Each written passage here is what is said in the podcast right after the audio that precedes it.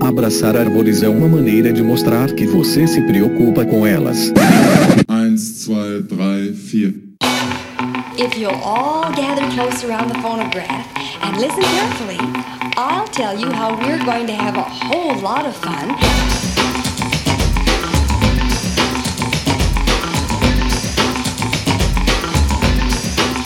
Howdy, aqui é Fernando Lima e este é o Desabraçando Árvores, um bate-papo sem firulas sobre ecologia, conservação, a vida, o universo e tudo mais. E eu estou aqui direto de Atibaia, São Paulo, e comigo está Rogério Cunha de Paula, o agente molder da conservação. Salve, salve, meu povo! Muita alegria nesse décimo mês de pandemia, muita esperança. Vamos lá, a vacina, só faltam mais um ano e meio para sair a vacina. Todo mundo com força e foco e fé.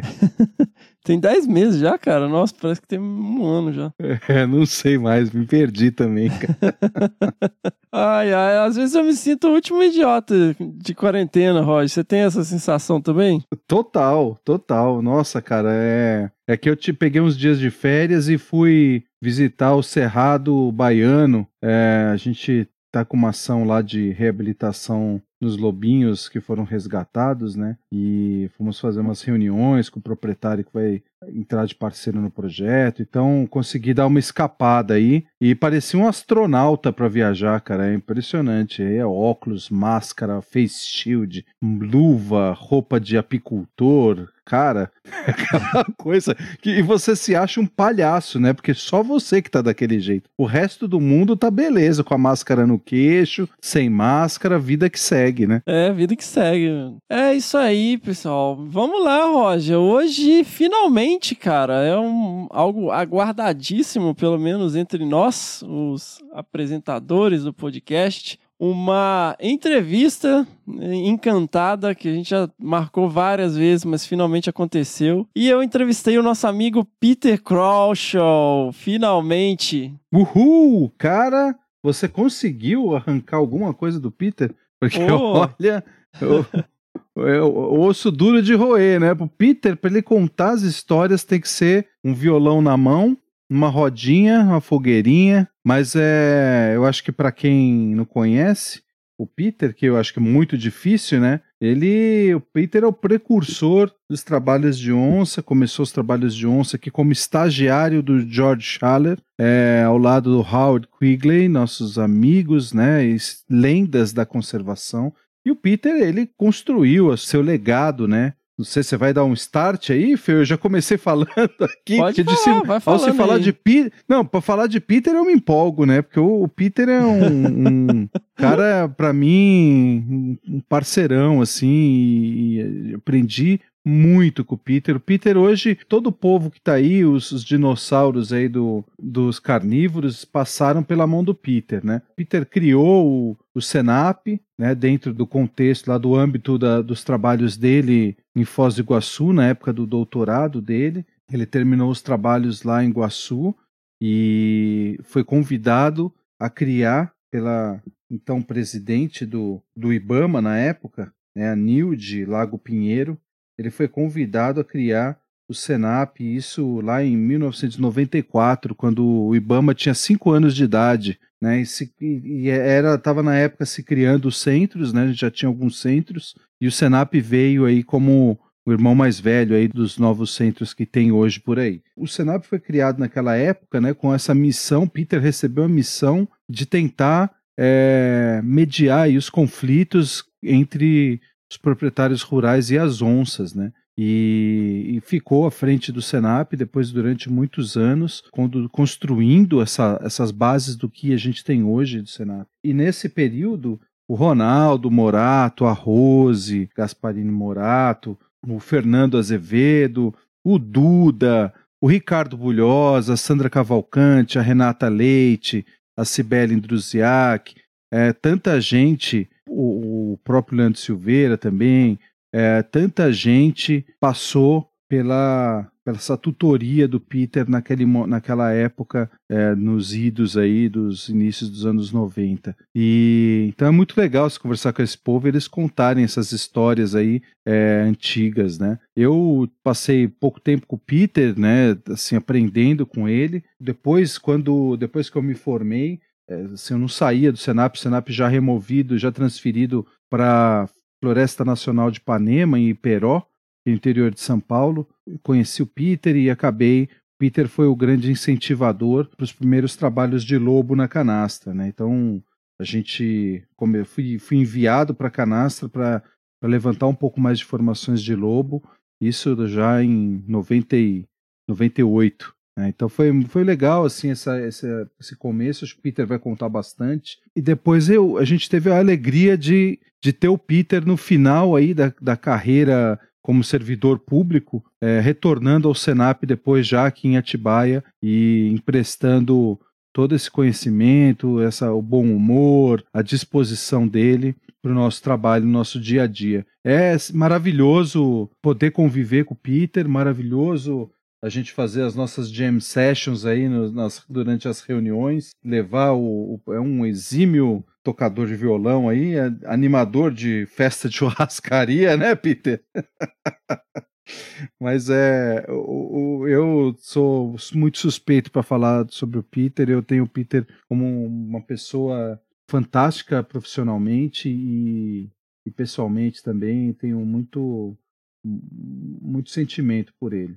Então, é, ter o Peter nesse programa contando a história, é, dividindo com, com, os desabraçadores aí, vai ser um, uma, uma maravilha, vai ser emocionante, né? Eu não sei o quanto você se emocionou nessa entrevista, Fê. É, cara, assim, nossa, eu já venho tentando conversar com o Peter há um tempo. Assim, não tentando conversar, a gente está sempre conversando, mas é, gravar realmente o, o Peter tá sempre viajando, tá sempre fazendo alguma coisa. A gente chegou, eu, eu tenho vídeos gravados com o Peter de muito tempo atrás. Né, e o Peter, poxa, o que falar além do que você já falou, né, Roger? Uma lenda da conservação. E não só, né, começou junto com o Schaller, o, estudo com as onças, mas é, é o primeiro estudo com onças pintadas no mundo, né? É uma das maiores referências no estudo de conservação de onças pintadas no mundo. E se a galera que hoje é dinossauro e passou na mão dele como estagiário, né, cara? Tem até um comentário para fazer, bicho. Se você estuda biologia, seja você profissional ou estudante, né, e tem interesse em conservação e não sabe quem que é o George Schaller, você está errado. Simples assim. verdade, verdade. Não, não é que você tá errado, pô. você tá profundamente desinformado, né? Errou feio, errou rude. Ô Fê, faz tempo que a gente não corneta alguém aqui no Desabraçando, né? Tem um, mais de um mês, né? Vamos dar uma cornetada. Quem não... Pessoal, se você não nunca ouviu falar sobre George Schaller, o George Schaller é o último dos naturalistas, né? Então é o ultimate naturalist. Você errou rude, errou rude. Começa tudo de novo. Então, Começa principalmente quem trabalha Exato. com mamífero, né? Quem trabalha com peixe cenoura, essas coisas assim, tá, tá, até tá perdoado, né, Fê? Com plantinhas e, e tudo. Mas assim, olha, se você trabalha com mamífero e não conhece o George Schaller, começa a correr atrás. O que, que o George Schaller fez que as pessoas podem lembrar dele, Fê? Ele foi o precursor da Diane Fossey com o estudo com os gorilas da montanha, né? Se você pegar o filme, eu vivo falando do filme, né? O Gorila nas Montanhas dos Gorilas, é. ou é, com a Sigourney Weaver, é, o tempo todo ela fala: Ah, o livro do George Schaller, o livro do George Schaller. Tudo que ela fazia, o orientador uhum. dele falava: Nem mesmo o grande George Schaller fez o que você está fazendo, como você é. né, tá chegando tão perto dos gorilas. Então, assim, é, ele foi o primeiro a estudar gorila das montanhas, ele foi o primeiro a estudar tigre, ele foi o primeiro a estudar panda, ele foi o primeiro a estudar panda. leões, ele foi o primeiro a estudar onça pintada. Só isso.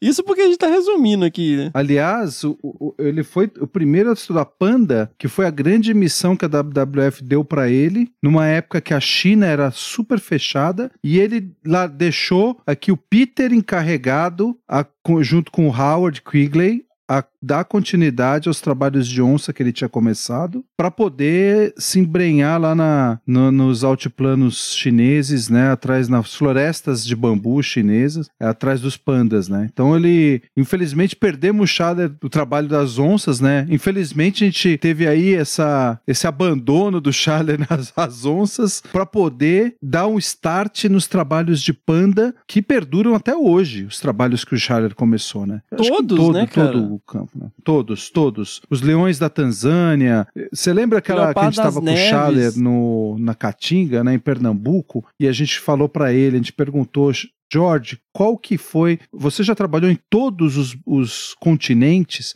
Aí ele parou, pensou, a Oceania, eu acho que. Ah, não, eu fiz um trabalho com os dingos. Eu falei, cara, não é possível. Ele, eu lembro que ele levava um caderninho em cada bolso da, da camisa, assim. Aí um era para tomar notas técnicas e o outro era pensamentos e, e né, um journal que ele mantinha. E assim, trocentos livros, né? E, e é engraçado porque eu lembro para mim claramente uma manhã que eu ah, Good morning, Dr. Schaller. Aí ele olhou para mim e falou assim: Please, the name is George.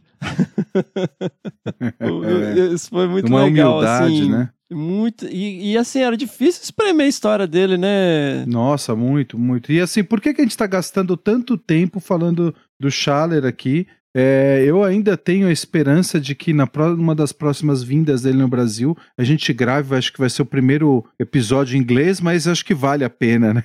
Mas assim, Ah, não. Eu o- acho o que George o- Schaller e o David Attenborough, a hora que eles quiserem.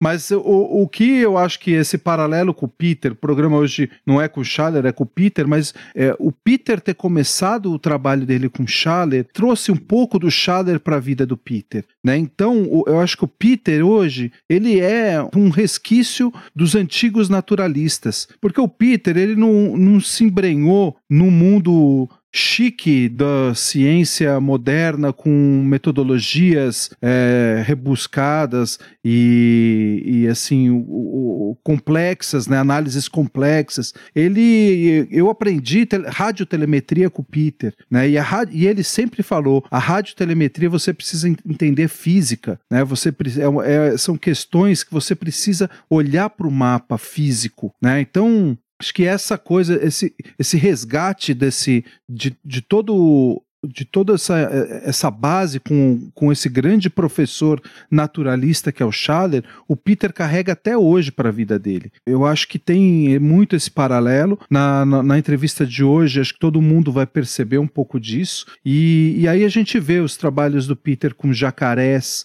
lá de trás, né, dos anos 80, eu acho que tudo isso remonta a isso, né, olhar o olhar não só para o objeto de estudo, né, para o animal de estudo, que no caso sempre foi as onças para o Peter, mas olhar esses paralelos, né, e isso é muito legal, o Schaller faz isso muito bem, não é porque ele está estudando Leopardo das Neves, que a gente acabou não falando, mas também foi um dos primeiros, né, estudar o Leopardo das Neves, mas olhar as gazelas, né, as cabras que os leopardos predam e ver não só a dinâmica, mas ir a fundo na biologia, na ecologia dessas cabras, das presas em si. né? O Peter sempre fez isso, né? E eu acho que, assim, é, eu dei uma entrada aqui na, na Amazon, né? Então tem alguns livros do Schaller disponíveis e um que o Peter puxou a tradução desse livro, ele fez a tradução desse livro, que é Um Naturalista e Outros Animais que são as Ah, histórias é. de uma vida em campo, que é o livro do Schaller, é um livro que conta um pouco essa passagem por vários continentes e várias espécies, e o Peter fez a tradução para o português porque é uma inspiração esse livro. E,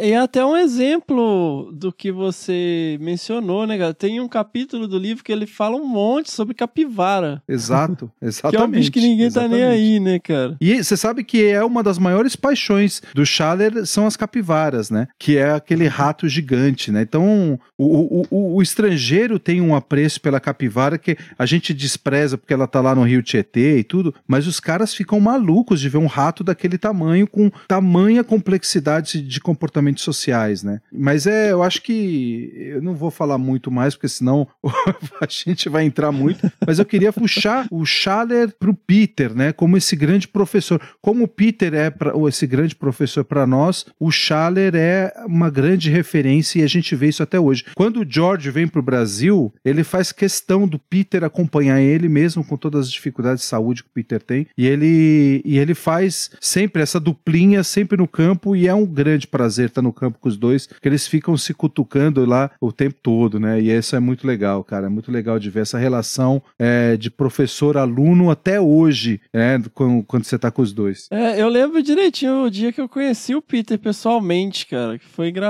Foi naquele congresso que teve em Brasília, da Society for Conservation Biology. Quanto que foi isso? Você lembra? 2000 e... 2005. 2005? É, eu fui convidado para participar de um uma reunião que ia modelar lá, acho que a parâmetros populacionais de onça pintada no Alto Paraná e foi num, num hotel super bacanão, assim, eu entrei no saguão do hotel lá, todo humildão, todo mundo de terno e gravata e tal, e aí eu entrei no elevador e tinha um, um senhor, assim, de camisa xadrez, assim, para dentro da calça. Falei, nossa, ou até que enfim, alguém que não tá de terno e gravata aqui, pra não destoar tanto. E eu fui, opa, vamos. Perguntou qual andar que você vai? Falei, ah, vou andar, andar tal. Ah, eu também vou para lá. Aí eu fui olhando, ah, você também vai na reunião? Ah, sim, vou na reunião, né? E aí eu fui conversando assim, e eu falei, eu comecei a perceber quem era. aí eu falei, como é seu nome? Aí ele falou, Peter Crouch. Eu falei, Peter Crouch! Dentro do elevador, assim, ele, é, sim. Eu, tipo, eu fiquei todo emocionado, assim, falei, nossa, que prazer te conhecer, Peter, finalmente e tal. E desde então, né, várias oportunidades, enfim. É, Peter, eu te agradeço enormemente por fazer parte das nossas vidas e por tudo que você fez e finalmente por é, disponibilizar seu tempo e compartilhar aqui tantas histórias legais conosco e com os nossos ouvintes. É um episódio sensacional vocês vão poder ver como a nossa vida como pesquisador hoje em dia é fácil. Né? O tanto que ali nos anos 80, é, nos anos 90, nem tanto tempo atrás, as coisas são, eram complicadas para o trabalho em campo na época em que você dependia de uma carta topográfica, uma bússola, né, para fazer o seu trabalho. e assim, GPS era artigo de luxo, né? Então, putz, cara, que bom, obrigado por me convidar a fazer essa, essa abertura do querido professor, né, Dr. Peter Krauschow, quem eu devo muito, o começo do meu, da minha carreira também, e ter apostado em mim no começo da minha carreira. E hoje os trabalhos de Lobo, eles deram, tem esse start graças a Rose Morato, na época na Procarni, era diretora da Procarnívoros, e ao Peter, né, que ela fez essa ponte para eu conversar com o Peter e fazer esse treinamento com ele, aprender a telemetria e, ir atrás dos lobos oficialmente pelo Senap lá em 98, né? Então foi na canastra, né? Então foi assim, obrigado Peter e uh, aproveitem que vocês têm Peter Krauschow acessível pra cacete para conversar e, e aprender com ele também. Sensacional! Vamos seguindo. Pessoal, eu queria lembrar a todos das nossas redes sociais. Nós temos lá no Facebook o Desabraçando Árvores Podcast, no Instagram, o de, Desabrace, no Twitter também, arroba Desabrace, e também temos um canal no Telegram, onde nós vamos mandando lá algumas notícias, algumas ideias aí para os nossos ouvintes. O link está no post deste episódio. E lembrem sempre de assinar, seja no Spotify, no Castbox ou no Podcast Addict, os bons agregadores de podcast aí, assine lá o nosso feed. Meu caro Rogério Cunha de Paula, você mencionou aí como que a nossa vida hoje é fácil comparada, né, com esses grandes pioneiros da conservação. E por falar em facilidade, você sabe o que é um spot, Rogério? O spot, sei, aquele aparelhinho que não tem uma tela, né? Que, que hoje em dia você olha para um negócio que não. Um aparelho eletrônico na sua mão que não tem uma tela te causa estranheza, né? Mas é um. É o nosso querido Luiz Gambá falou sobre o spot no episódio 35. Se vocês não ouviram, por favor, ouçam, que é o nosso salvador de vidas no, no maior perrengue que você pode ter no campo, onde num lugar onde nada funciona, o spot vai te salvar. Sensacional, exatamente. Cara, hoje até o modelo mais novo do Spot tem tela, né? Você pode até mandar mensagens e tal. Mas nós temos aqui, eu vou falar um pouco sobre o Spot Gen 3. Ou Gen 3, sei lá, deve ser de Gen Generation, né? Generation. Ele é uma Aham. linha de comunicação basicamente via satélite, né? Onde você, né, galera aí que vai para campo roots, que não pega mais sinal de celular, é você pode enviar mensagens para os seus familiares, amigos e avisar que tá tudo bem, né? É uma mensagem pré-configurada e você também tem um botão de emergência que você aperta o botão e ele fala, ó, deu ruim.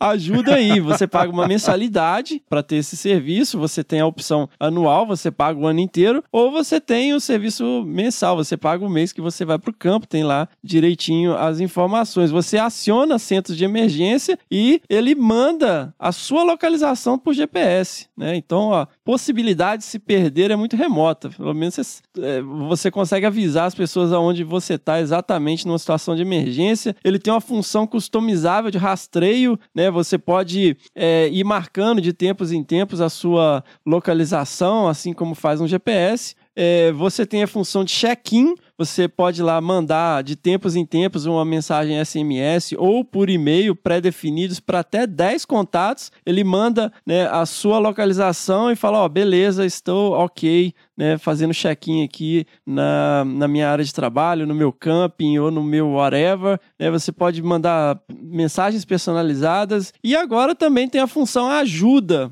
onde não é necessário uma emergência que você vai acionar os serviços de resgate, mas você alerta aos seus contatos, pô, preciso de ajuda numa situação que não envolve risco de vida. Mas não vá chamar seus amigos para trocar pneu de carro, né, meu? Pô. É, Porra, cara. Aí não merece ter um spot, né? não merece, merece um tapa na spot. orelha. Exato. E vocês podem ter mais informações lá no www.findmespot.com. E galera, por que, que estamos falando disso? Porque nós vamos premiar aos nossos queridos ouvintes com um spot e um ano de assinatura. Tá? O aparelho mais um ano de assinatura. O que, que você precisa fazer? Você precisa gravar um vídeo de no máximo 90 segundos, ou seja, um minuto e meio no IGTV, no Instagram TV, explicando por que você precisa de um spot. Por que isso? Porque nós queremos que esse spot vá para uma pessoa que realmente vai usar o spot, né? Você não vai ficar lá no seu apartamento, ah, que bonitinho aparelho que eu ganhei aqui num sorteio. Não, nós não vamos sortear, nós vamos dar para uma pessoa que demonstre que precisa de um spot. Os vídeos maiores que esse tempo não serão considerados, né? Então não mandem vídeos maiores e você tem que marcar o arroba desabrace e o arroba Brasil Spot no vídeo e, obviamente, seguir os dois no Instagram. Siga os dois perfis, arroba Desabrace e arroba Brasil Spot. Os vídeos que não tiverem marcação dos dois perfis não serão considerados e nem vídeos de pessoas que não seguem os dois perfis, certo? Então, certifique-se de que está seguindo os dois perfis, arroba Desabrace e arroba Brasil Spot, antes de enviar o seu vídeo. O Spot, ele vai para uma pessoa, tá? Ele não vai para um projeto. Nós queremos que ele vá para quem realmente for usar. Às vezes você vai lá e dá pro coordenador do projeto que fica lá no, no- no laboratório e o cara que tá se fudendo lá no campo não vai receber o aparelho que ele poderia até salvar a vida da pessoa, né? Ué, às vezes o orientador, ele, não- ele quer que ele que o orientado passe o perrengue, né? É o orientador Palpatine, né? Não, a gente quer mandar lá pro Padawan que tá lá na linha de frente, para um assistente de campo, para um estagiário, né? Ou para um jovem profissional, ou para um, um profissional em qualquer categoria, mas que realmente mostra que precisa. Que, pô, olha, eu frequento áreas de difícil acesso, eu coloco minha vida em risco, poxa, eu vou para áreas muito remotas, né? É, eu trabalho na montanha, trabalho na Amazônia, trabalho no Pantanal, trabalho né, nas serras da Mata Atlântica, trabalho nos cafundó do Cerrado, né, no Pampa, é, em lugares que é, se acontecer alguma coisa, tomar uma picada de cobra, se é, der ruim é, e ninguém souber como me achar, a minha vida está em risco. É isso que a gente quer ouvir. Os vídeos serão avaliados até o dia 9 de novembro e a ganhadora ou o ganhador será anunciado no episódio 55 do Desabraçando, o terceiro Ultimate Perrengues de Campo Championship do dia 15 de novembro, nosso terceiro episódio de Perrengues de Campo no dia 15 de novembro. E não é tudo, meus caros, não é tudo, porque nós vamos premiar com outro spot, mas esse só o aparelho sem assinatura, a madrinha ou o padrinho em dia com o apoio nos últimos três meses, ou seja, somente os apoiadores do podcast poderão concorrer a este. Então, você que apoia o Desabraçando tem o dobro de chances de ganhar esse spot, né? Você pode ganhar ou o spot com um ano de assinatura ou só o aparelho e a assinatura por sua conta. Então, um regalo, né? Um privilégio aí para os nossos apoiadores. Então, pessoal, todas essas regras estão descritas no post do episódio no nosso site e na descrição do episódio nos agregadores de podcast. Se você assina pelo Spotify, você vai lá na descrição, tem lá as regras. Se você assina no, no Castbox, Podcast Addict e on, você lê lá direitinho as regras ou entra lá no nosso site www.desabrace.com.br. As vencedoras ou vencedores dos prêmios serão escolhidos pelo nosso conselho. Nós temos um conselho Jedi e pelo Ultimate Motherfucker Chuck Norris, Luiz Antônio Gambá que nós mencionamos aí no episódio 35. Ele tem uma participação sensacional, absolutamente sensacional. Episódio 35 do Desabraçando Árvores. Você está preparado para uma emergência?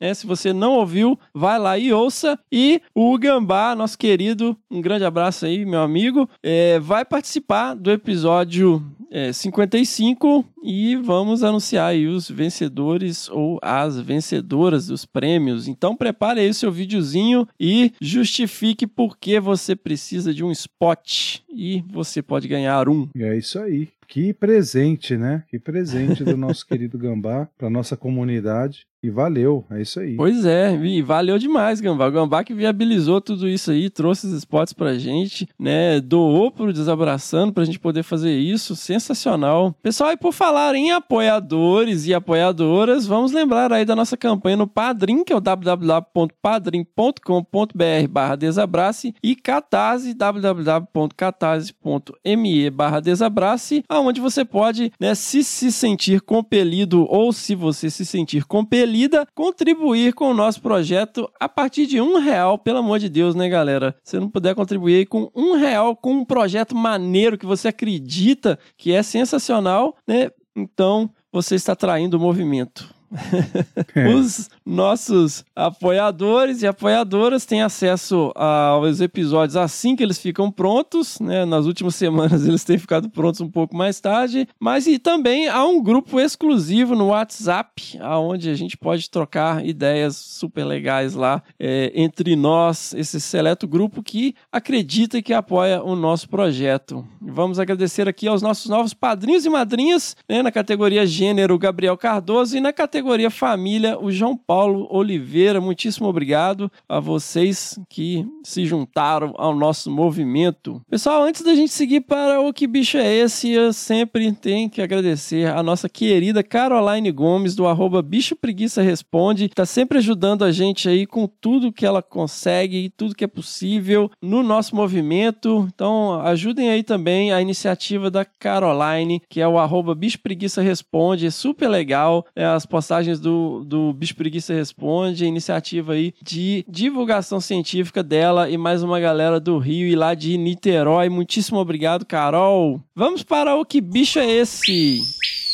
Ô Roger, que aula que Opa. aula de história natural. O que bicho é esse do Lobo Guará, hein? Foi mesmo, cara? Você achou? Que isso, cara. Foi muito legal. Foi muito legal. É, cara, se a gente tivesse tempo para publicar tudo que a gente vivencia no campo, cara. É, eu queria, queria muito ser igual o Schaller para poder botar no papel com a facilidade que ele tem as coisas que a gente vive, cara, porque é muita coisa de lobo que não está publicada, é com base nesse tempo todo, né, que a gente está vivendo e coletando de informações. Só na canasta são, cara, são 24 anos e o que quantos artigos que tem com relação a isso tudo, né? Mas, pô, quantos livros você já tem, cara? Quantos livros você já publicou, Roger? Ah, tem dois da Canastra, aí tem o Histórias de um Lobo, o Pantera Onca, que só esses, cara. Só? Só? Ah, pô, só isso de livro, Rogério? Que... Não, cara, mas é, é outra pegada, outro propósito, né? A gente fazer fazer o livro é levar a informação para a comunidade rural, para é, faz parte do trabalho de educação, né? E de sensibilização, na verdade, né? Mas, assim, é, por um lado tem esse, e por outro a gente peca realmente na questão das publicações científicas, né? Então, é, isso para mim é, é, sempre foi essa grande dificuldade de na hora da priorização colocar as publicações científicas na frente. Eu tô sem brincadeira, desde o começo da pandemia, eu tô escrevendo um dos artigos da minha tese, tive que fazer reanalisar os dados, tudo. Minha tese eu terminei tem vai fazer cinco anos. Eu não consegui publicar nada. Né? Então, estou tendo que reanalisar todos os dados com os algoritmos novos, com uma robustez maior da, dos códigos aí, né? Dos, das análises, né? E aí, então, eu não consigo terminar de escrever o artigo, cara, porque cada dia é uma coisa nova, um, uma demanda nova e, e a gente vai se enraizando, vai se dispersando a atenção e o foco, né? Mas uma hora sai. Com certeza. Até o final do ano, pelo menos um vai, vai ser submetido, né? Pô, não seja tão cruel consigo mesmo, Rogério. Você tá se cobrando muito, cara. Pô.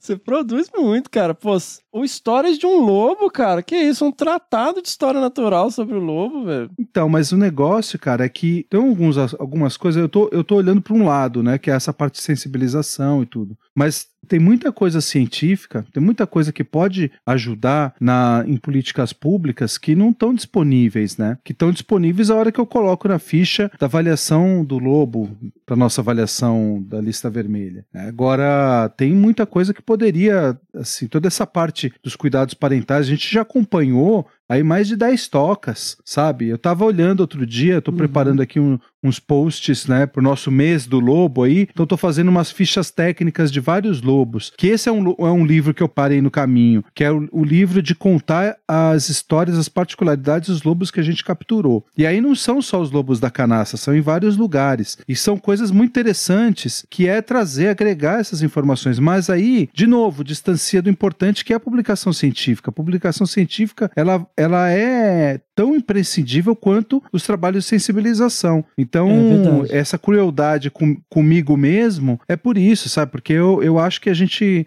nesse lado, eu peco muito e sou cruel porque dentro da, do que eu, eu boto como prioridade, ela não está como prioridade, deveria ser. Porque 24 anos de informações é, coletadas e muita coisa de comportamento que não tem, não tem disponível em lugar nenhum, Fê. Então a gente acompanha a população da canastra ali capturando, monitorando tempo de longevidade, taxa de reposição. Isso tem 16 anos, então é muita coisa que, que poderia estar disponível e não está, né? Bora publicar então. Ô, Kátia, bota pressão aí no, no Rogério.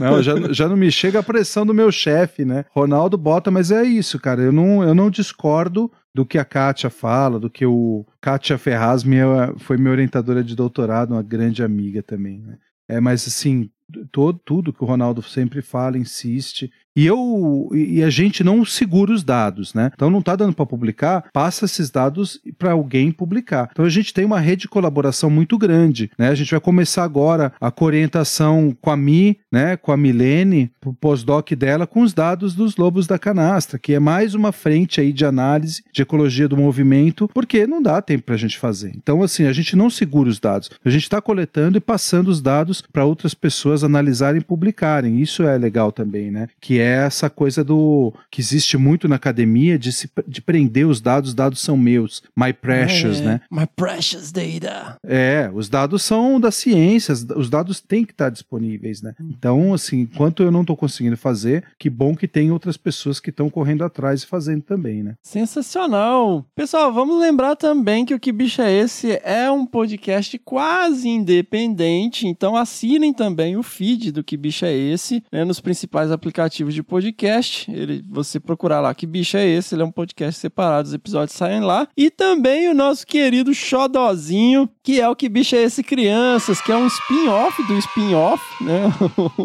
e a doutora Mirinha e o mestre Fernando estão aí respondendo as perguntas dos, das crianças sobre os bichos. Então, as crianças aí quiserem enviar as perguntas, enviem lá os áudios no WhatsApp, que está na descrição dos episódios do que bicho é esse crianças, ou no nosso perfil lá no Instagram, né? Via direct. E o que bicho é esse crianças também, o último foi outro show à parte da Luna, né, Rogério? Ah, eu sou bom, sou muito suspeito para falar da minha pequena aqui, que só vai crescendo e agora tá uma pré-adolescente. Foi muito legal, foi muito legal. Ela estava super ansiosa para para gravar. e ela tinha feito algumas semanas atrás um trabalho da escola sobre o lobo, né? Então eu gravei, ela, ela quis treinar, né? A apresentação para mim, eu gravei ela apresentando, me deu um negócio assim, com, com 10 anos, tá fazendo uma apresentação PowerPoint ali, né?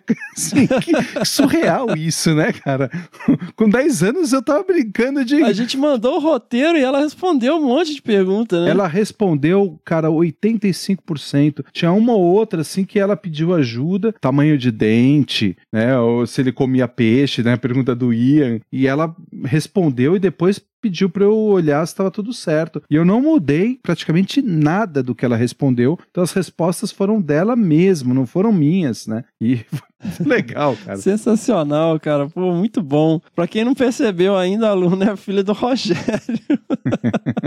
Sensacional, pessoal. E fiquem ligados então, um feed separado também. Procurem lá no agregador de podcast sua preferência, Spotify, Castbox, Podcast Addict. É só escrever lá que bicho é esse, criança que vai aparecer, assinem. É super legal, episódios curtinhos, de 7, 8 minutos, aí para colocar para as crianças ouvirem, muito legal. E vamos então tocar o bicho do próximo. Que bicho é esse?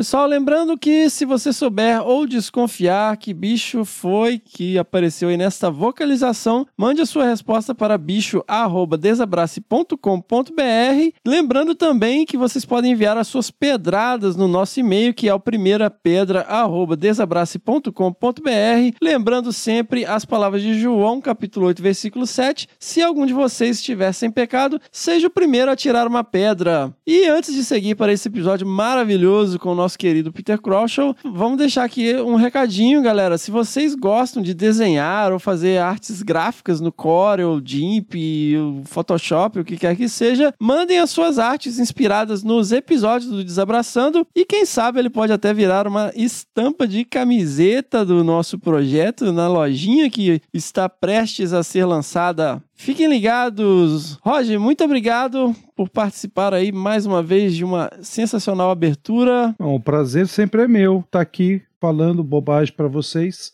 Mas aproveitem muito, absorvam todo o conhecimento do Peter, é um episódio sensacional e estamos aí para gravar o próximo e levar um pouco de caneladas e pedradas devolver as pedradas de vocês.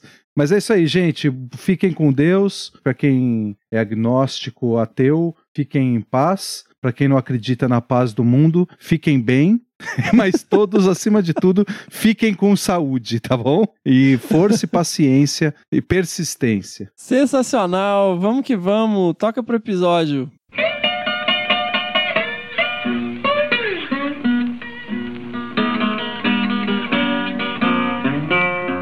Hoje, finalmente, eu estou aqui com uma das maiores inspirações né, para quem trabalha com mamíferos, para quem trabalha com conservação no Brasil e para quem trabalha com predadores o grande amigo Peter Krauschow. Peter, finalmente, seja muitíssimo bem-vindo ao nosso Desabraçando Árvores.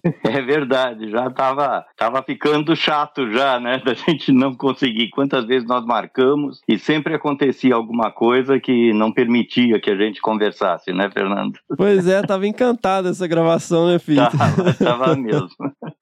Vamos ver se dessa vez dá certo. Ah, tem que dar. Prazer estar aqui falando contigo também, Fernando. Eu peço desculpas pelas vezes em que nós tentamos e não deu certo. Importante que a gente tá aqui agora, né, Peter? Com certeza, Fernando. Vamos, vamos tocar para frente. Peter, eu sempre costumo perguntar um pouco assim, como que é, começa a conexão com a natureza, assim, que a gente sempre vê que é, quem trabalha com conservação de alguma forma teve algum contato bacana com a natureza na infância, né? Seja pescando, às vezes até caçando. Como que foi a sua infância aí no sul? É, na verdade, não foi no, no sul, foi no sudeste, né? Eu não sei se você sabe, mas eu sou nascido em São Vicente, Olha aí. em São Paulo. E morei em São Vicente até os seis anos de idade. E aí mudei para São Paulo, capital mesmo. Eu morava no Brás, aí em São Paulo. Que isso, Peter? Eu não sabia isso não.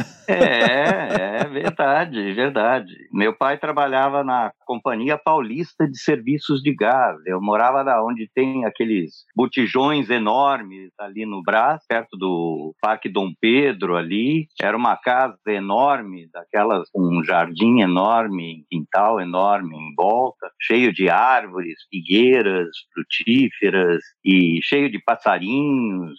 E, mas antes disso mesmo, enquanto eu ainda morava em São Vicente, começou essa conexão através do meu pai, que naquela época ele tinha um grupo de amigos, quer dizer, ele mesmo, desde pequeno, ele morava, ele sim, morou, cresceu em Jundiaí e, e sempre sim morou em sítios Uhum. e ele gostava de caçar ah, e nessa época que eu era pequeno em, em- e a gente morava em São Vicente ele era tinha um grupo de amigos que iam caçar na Mata Atlântica lá no Morro Preto lá na, na, Serra lá e, e caçavam catetos queixadas e God forbid né até monocarvoeiro É mesmo, nossa. é, eu me lembro uma ocasião em que alguém do grupo dele lá ah, matou uma fêmea e ele acabou trazendo um filhote de, de mono para casa, o Chico. Nós criamos, ficamos um tempo com o Chico em casa, até que, infelizmente, naquela época, né, ah, o Chico, pelo que eu me lembro, eu devia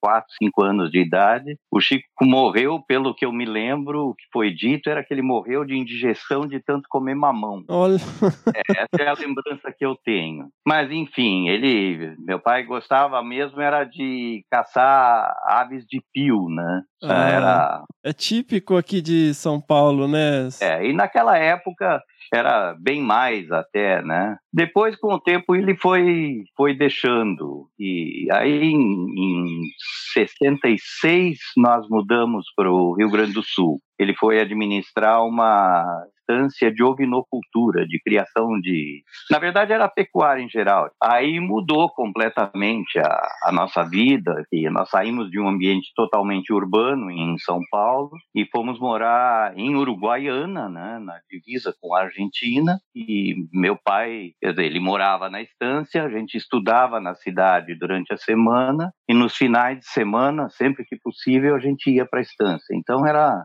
vida de peão, andando a cavalo, ajudando os peões no campo a manejar ovelha, gado, laçando terneiro. Era a vida que eu sempre quis, né? Ah, aí que você virou gaúcho. meu. É, pois é, daí que eu assumi a parte gaúcha da minha alma.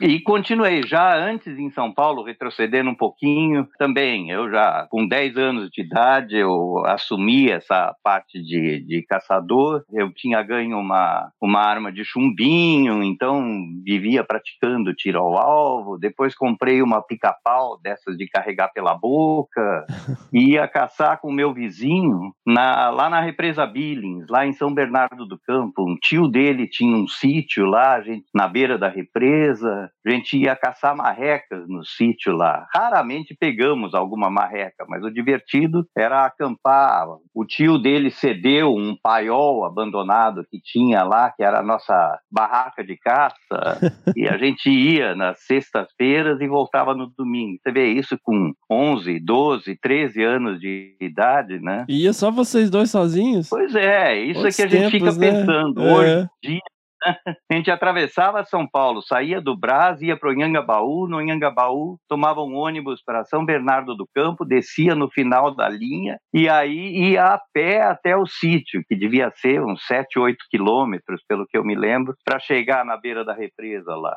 Era uma aventura sempre, né? E você vê, a gente foi desenvolvendo senso de responsabilidade, isso com armas e coisa. E isso acho que vai preparando a gente para o futuro, né? Uhum. Mas enfim, foi uma infância muito boa. E aí, como que você resolveu estudar, Peter, levando a vida lá? Infelizmente, seguindo um pouco adiante, infelizmente não deu certo por muito tempo. Foi bom enquanto durou a vida lá na estância. Nós ficamos por um pouco menos que dois anos lá. Aí uh, a ideia seria voltar para São Paulo, mas no trajeto nós paramos em Porto Alegre e meu pai conseguiu um emprego em Porto Alegre. E nós acabamos ficando por lá. Acabei fazendo, todos nós estudamos lá, fizemos, fiz científico, incompleto, na verdade, aí terminei com com o supletivo e fiz faculdade, me formei pela Unicinos. A, a, quando eu fiz o vestibular, eu fiz como, como primeira opção para veterinária, mas acabei não passando para veterinária e passei para biologia. Uhum. E aí acabei fazendo biologia mesmo e acho que foi a melhor coisa que aconteceu. Me realizei muito na, na biologia, né?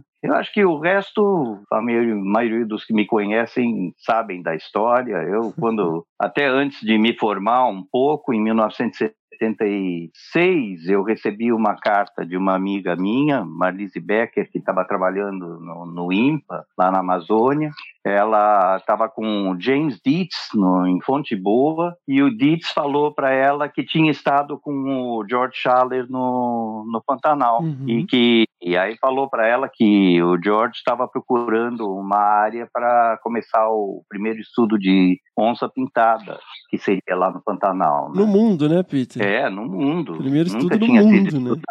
Não é, em campo assim foi o primeiro estudo, né? É, quem tiver ouvindo e não souber quem que é o George Schaller, The Great George Schaller, pelo é. amor de Deus, procura aí, gente.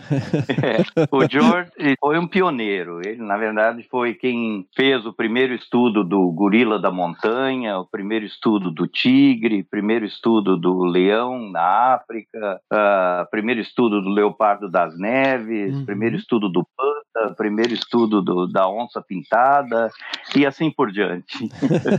Só isso, né, Peter? Melhor disso é que ele ainda está vivo e continua inspirando as gerações que estão por aí. Sim. E eu tive o privilégio, né, de quando a Marlise me escreveu dizendo que ele estaria vindo para o Brasil, ela me incentivou a escrever para ele, me mandou o endereço dele, eu fiz isso e qual não foi minha surpresa quando ele me respondeu e me disse que quando que ele estaria chegando no Brasil e e me disse para que a gente poderia conversar. E aí, em abril de 77, quando ele veio para Brasília, trazendo o equipamento todo para começar o estudo, eu fui esperá-lo em Brasília, lá na, na, sede do IBDF, né, no Palácio do Desenvolvimento. Você já estava no IBDF, né, Peter? Não, não, não, não. não? Eu estava na universidade, eu não tinha nem terminado o nem curso formado ainda. ainda, Peter? Nada, nada.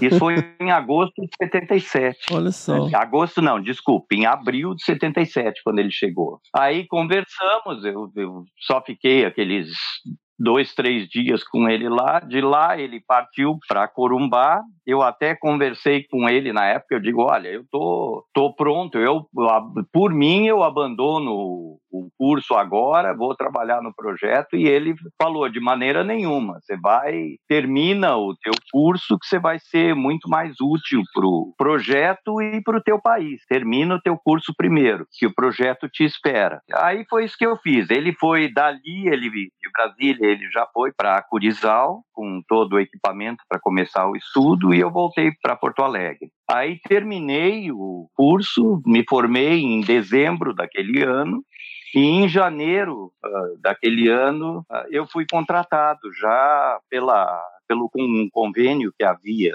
entre o IBDF e a FBCN, Fundação Brasileira para a Conservação da Natureza. Uhum. Fui para o Rio de Janeiro para assinar o contrato lá na Praia do Botafogo, era o endereço da sede da FBCN. De lá voltei para São Paulo, porque meus pais estavam morando em São Paulo de novo. Aí eu já estava casado, a minha filha mais velha já era nascida. Ah, já tinha dois anos de idade, né?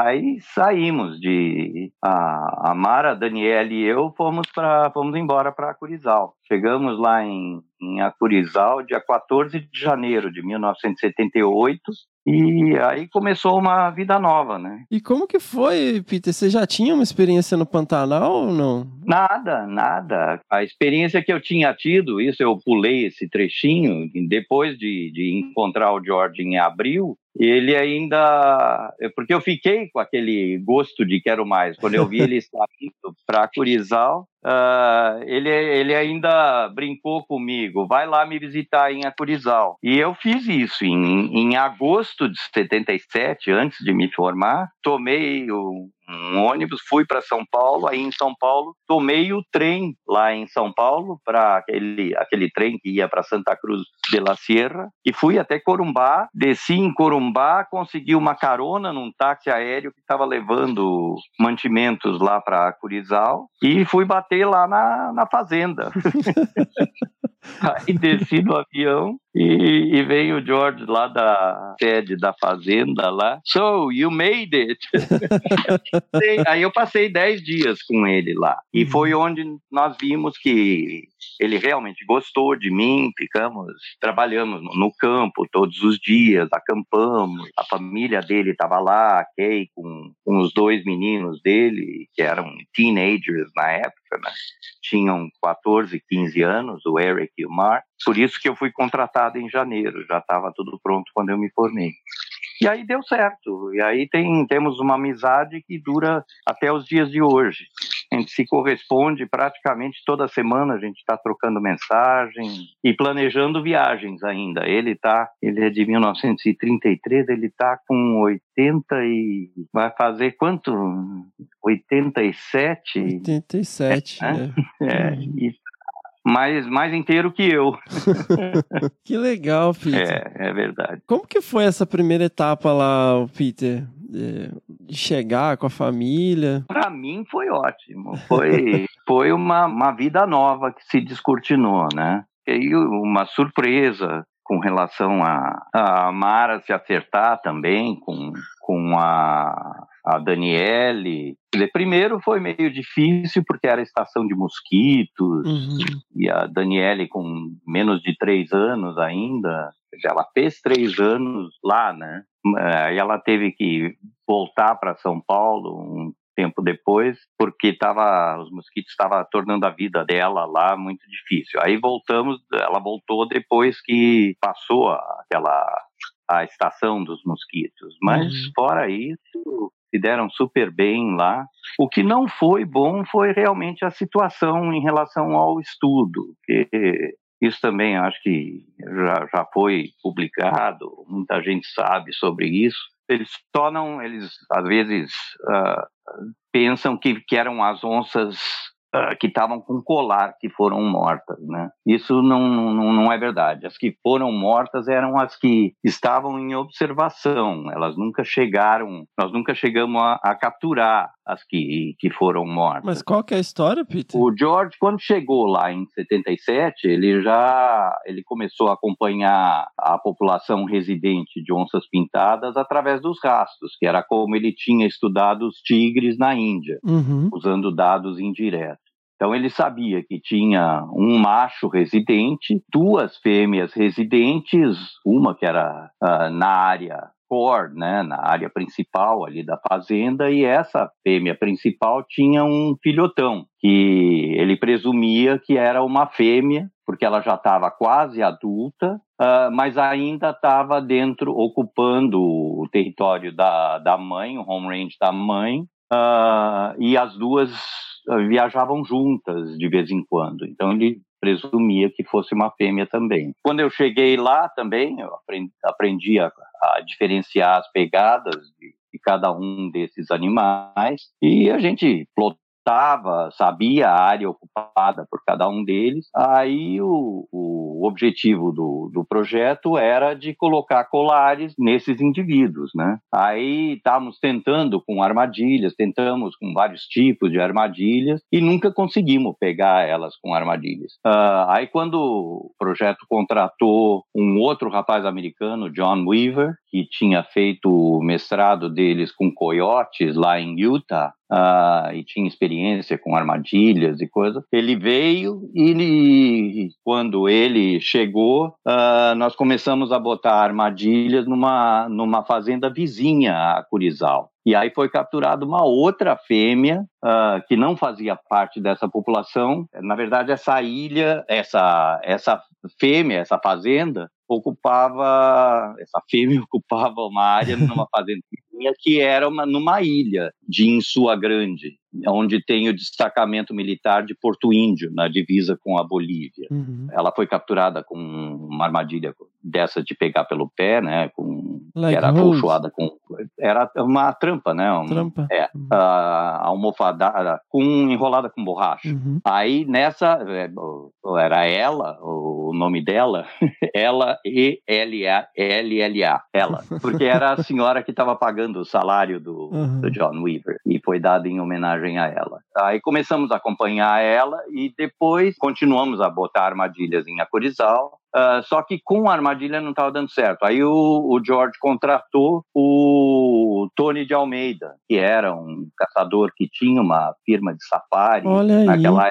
É, aqui tem o livro também, Eu né? Eu tenho o livro dele. Isto, isto. Uh, e, na verdade, o, o, George dizia que o livro do Tony era a melhor fonte de informações de, de campo sobre onça-pintada que uhum. existia uhum. na época.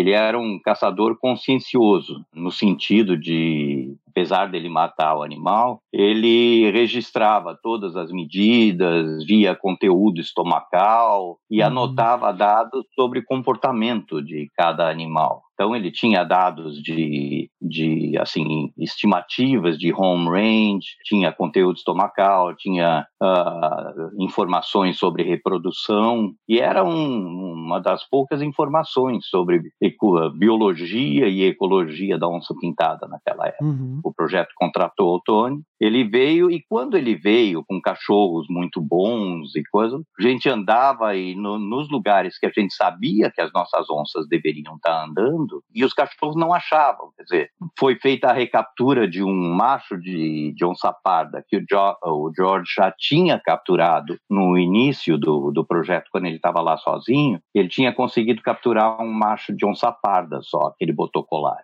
Uh, aí ele com, quando os cachorros estavam lá, foi recapturado esse macho uh, mais nada de, de, onça pintada. Então aquilo começou a nos deixar preocupados. Onde é que estavam essas onças? O Tony foi lá uma vez, não, não conseguimos pegar nada. Depois o Richard Mason, que era o sócio do Tony, voltou lá, aí que foi recapturado o, o Tony. Aí nós pegamos uma fêmea nova, mas numa área nova, que não era, não tinha nada a ver com a área ocupada pela, por esses outros animais que a gente tinha tinha conhecimento da, da população residente, né? E depois que eles foram embora, veio a informação que duas onças pintadas tinham sido mortas na fazenda. E aí sim, ainda realmente caiu a ficha do que as onças, a gente não tinha achado as onças porque elas tinham sido mortas. Uhum. E essa foi a maneira que o, o administrador da fazenda não queria que o, o estudo tivesse se baseado lá na fazenda desde o início ele tinha sido contra. Então essa foi a forma que ele achou de nos tirar da fazenda. Ele mandou os empregados começarem a matar as onças lá. Caramba. Foi, é, essa foi a, a parte triste da. E aí, apesar da gente estar tá com duas pintadas e uma parda com colar, nós tivemos que desistir de trabalhar na fazenda para evitar que eles continuassem matando outras onças lá também. Né? Uhum. Então, desistimos de trabalhar em Acurizal e resolvemos achar uma nova área para continuar o estudo da onça e tirou realmente toda a vontade de continuar trabalhando lá em Acurizal. Depois disso, nós passamos dois anos em, em Poconé, uh, enquanto a gente procurava uma nova área para continuar o estudo da onça pintada. E isso foi por intermédio de um amigo nosso, o Dr. Jorge Schweitzer, que era um médico Uhum. suíço, e ele intermediou o estudo ah, na Miranda Estância, que ele, ele conhecia o- os proprietários da Miranda Estância, que eram da, da família Clabin, né? Os três ah, irmãos do Rio e o ah, Dr. Samuel Clabin, o Roberto Clabin, que era filho do Dr. Samuel, a dona Araci, que era mãe do Roberto. E aí foi ah, organizada uma, uma reunião na Miranda Estância, nós fomos para lá, fizemos uma reunião e foi autorizado o estudo lá. Mas nesse meio tempo se passaram dois anos em que nós ficamos trabalhando com jacaré e capivara lá em Poconé. Na, trabalhava ao longo da Transpantaneira, lá em terras da Fazenda Jofre. Isso foi entre outubro de 78, que foi nós saímos de Acurizal em, em agosto, setembro de 78, né? E em outubro começamos a trabalhar em, em- lá na, na Transpantaneira, lá no Jô. E ficamos até fevereiro, março, mais ou menos, de 80. Aí, em abril de 80, nos mudamos lá para Miranda Estância, em Miranda, no sul do Pantanal. E aí recomeça o projeto. Sim, tomamos o projeto da Onça Pintada lá na Miranda Estância, que aí continuou até fevereiro de 1984. Hum. Essas foram as três fases do, do projeto de estudos bioecológicos do Pantanal Mato Grossense, que abrangeu principalmente a onça pintada né, e suas principais presas, que incluiu o jacaré, a capivara, e o George publicou uns trabalhos sobre o, o cervo do Pantanal também, e ele e nós publicamos um, um trabalho grande também sobre a biomassa de mamíferos também no Pantanal. Uhum. Basicamente foi isso. E como que era a sua rotina lá, Peter? Você encontrava muita onça? Olha, não é como agora, não era nem Uhum. de perto como é agora, lá no Jofre, na Caimã, como é agora, que inclusive agora lá onde é o, a- o refúgio ecológico Caimã, a pousada Caimã agora, é o mesmo lugar onde nós fizemos o nosso estudo na, na década de 80, né? Uhum. Não é. Agora tem muito mais probabilidade de se ver onça agora. Elas estão muito mais habituadas agora do que naquela época. A gente tinha, ah, de vez em quando via alguma, mas era só por conta do dela estar com o rádio colar, né? Hum. De, de ver uma onça sem colar naquela época era muito, muito difícil. Olha só. E, ô, Peter, né, lá vocês também capturaram com o, o Tony ou vocês voltaram a usar a armadilha? O, o Tony mesmo nunca chegou, nem ele nem o Richard chegaram aí até a, a Miranda Estância. Hum. Mas nós usamos os cachorros O seu Dantas, seu Manuel Dantas, foi ah, duas vezes para lá para nos ajudar a capturar também. E quem nos ajudou muito lá com cachorros também foi o, João Carlos Marinho Luz, que era um fazendeiro, amigo nosso também, ah, que tinha cachorros muito bons, né? Ah, ele também, mas umas três vezes ele mandou os cachorros dele com o Darlindo, que era o responsável pelos cachorros, também nos ajudaram muito lá. Até que eu usava, cada vez que esses cachorros iam lá, eu ia treinando uma matilha minha também. E nós chegamos a ter os, os foi a, o que eu considero a época áurea do projeto lá na, na Miranda. Chegamos a ter os nossos cavalos, os nossos cachorros, e éramos o Howard e eu, né? Que toda essa parte de Miranda. ah, quando nós começamos lá em Miranda, o George foi fazer o projeto do Panda. Ele tinha recebido o convite do governo chinês Uhum. de fazer o projeto do Panda Gigante lá na China. E aí ele deixou o Howard Quigley para substituir ele no projeto lá na Miranda. Então, toda essa parte lá da, da Miranda Estância, fomos o Howard e eu que fomos responsáveis por toda essa etapa do, do estudo da pintada lá na Miranda Uhum. Estância. Ô, Peter, pra quem não tá familiarizado, eh, descreve um, um, o que, que é a captura com cachorro? Que às vezes o pessoal tá estranhando aí. Para mim era a forma mais eficiente. Quando você tem um, um, cachorro mestre e bons cachorros, você pode até escolher o indivíduo que você vai capturar. Você quer capturar uma, uma fêmea, você quer capturar um animal problema, você vai na, na escolhe pelas pegadas, você vê pela situação, você vê o animal que você quer capturar, você leva o cachorro ali e se você tem confiança no cachorro, você tem uma boa probabilidade de, de capturar esse animal que você selecionou. Claro que tem cada captura é uma, é uma captura diferente, né? Mas se os cachorros são bons, uh, você tem sim uma, uma boa dose de, de controle sobre uh, o que sobre o, andamento e, e, o que vai acontecer na, na captura. O, o elemento principal, eu acho que nós nunca tivemos problema maior em captura durante essa fase dos cachorros lá, que a gente usava de muita prudência, né? A gente sabia quando que podia insistir, se a situação não estivesse boa, se o animal tivesse acuado no chão, se fosse um animal mais agressivo, uh, se a gente via que a situação estava perigosa, a gente recolhia os cachorros. E os cachorros eram uh, relativamente obedientes, no, no, a gente recolhia os cachorros e deixava para uma outra circunstância. Uhum. A grande vantagem da gente ter os nossos cachorros, de ter todo o equipamento ali, de estar tá sempre morando no, no, no lugar, né?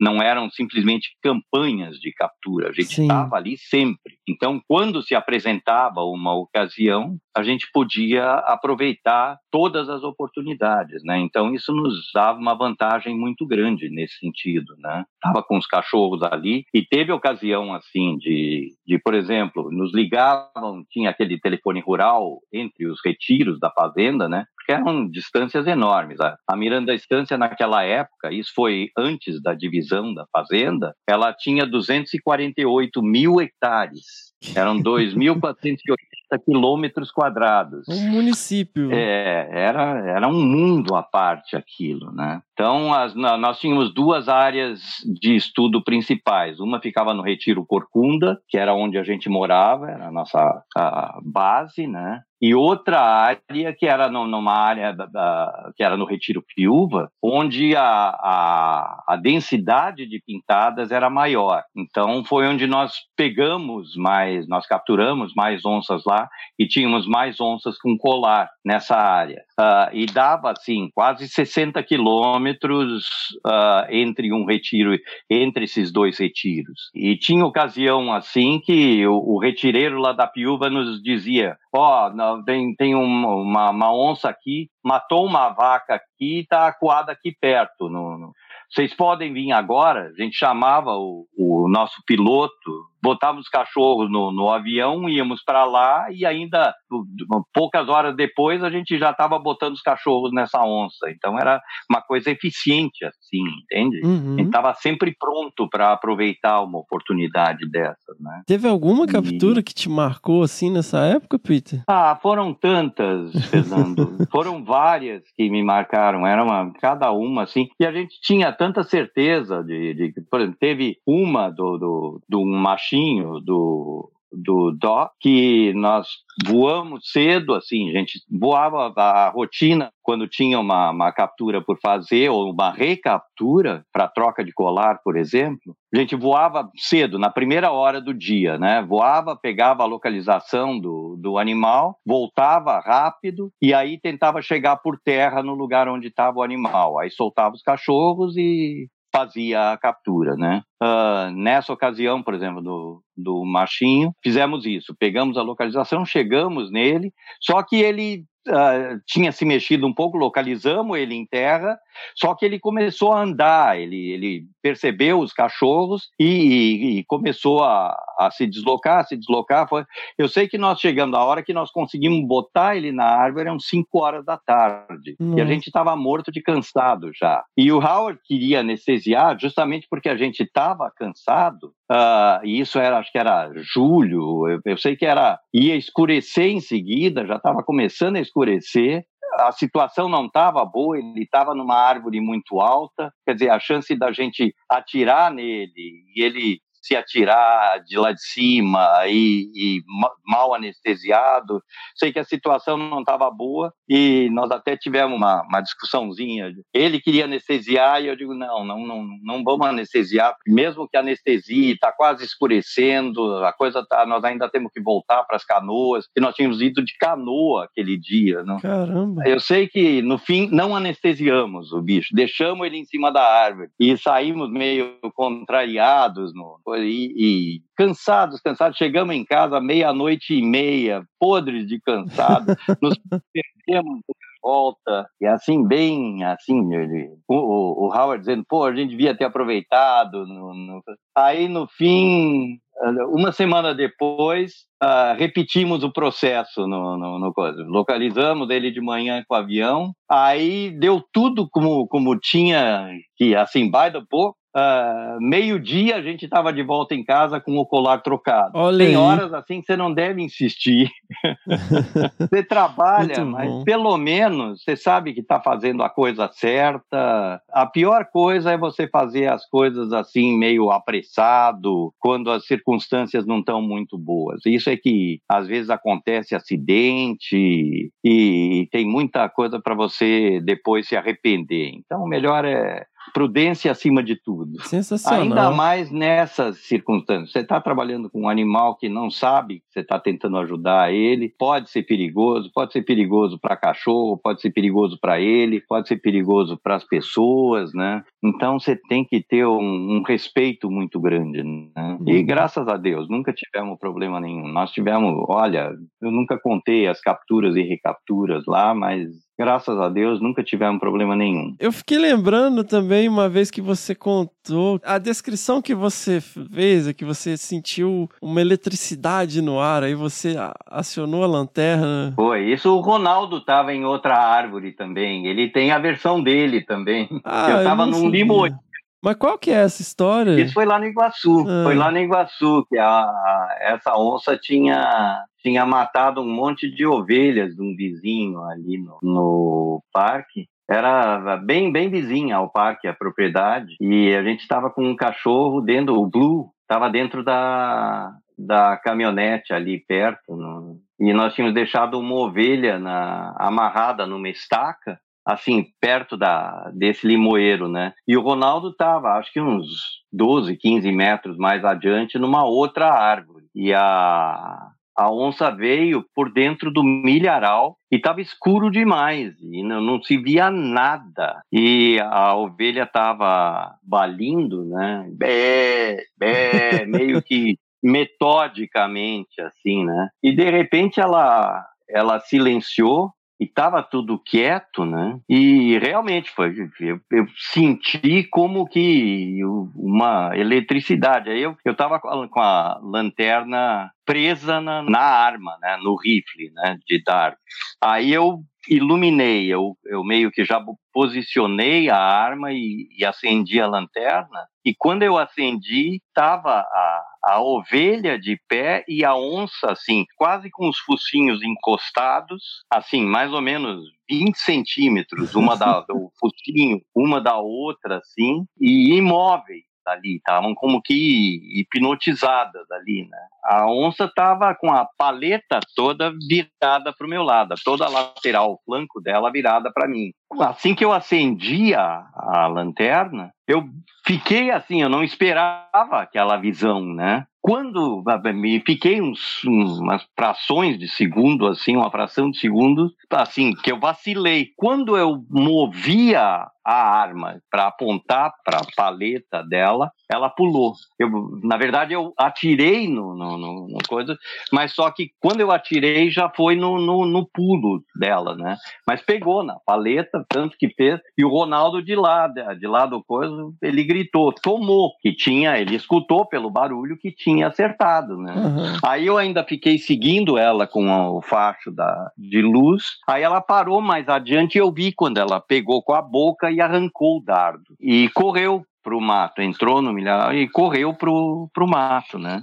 Aí nós demos cinco minutos, o Ronaldo veio de lá, e aí nós soltamos o Blue. Soltamos, botamos no rastro e ele saiu atrás, né? Saiu correndo atrás, e nós fomos até a beira do mato, onde ele tinha entrado atrás dela, e ficamos esperando. Daí, daqui a pouco nós escutamos, ele deu um, um ganido de dor, ficamos esperando e aí eu comecei a chamar ele e ele voltou. No... Aí nós achamos, eu não me lembro exatamente, mas eu acho que nós achamos o, o dardo onde ela tinha puxado ali e vimos que não tinha injetado a droga. Ah, E aí quando o Blue voltou, ela tinha um, um ferimento assim onde ela tinha enfiado a unha no pescoço dele. Parece que ela tentou segurar ele, mas pegou e ele conseguiu escapar, mas enfiou a unha. E aí ele morreu de, de infecção dentro, de septicemia. caramba, Cachorro lindo ele. E deu, acho que, acho que dois dias depois ele morreu. caramba. Mas cachorro ronceiro é assim, tia. Uma hora você tem, outra hora você não tem. Você não pode se apegar. É fácil. Mas tem história de cachorro.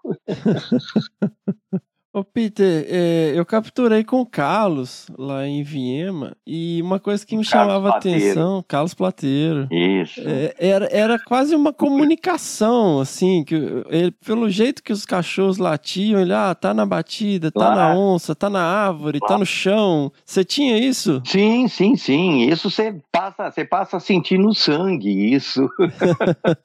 é, é, é uma, uma comunicação mesmo. Você, você, os cachorros praticamente te contam o que eles estão fazendo pelo latido, né? E Aham. você conhece cada cachorro. Às vezes você está trabalhando com seis, oito, dez, doze cachorros e cada um deles tem o seu papel na matilha, tem o, o seu desempenho e, e é uma coisa super interessante, né?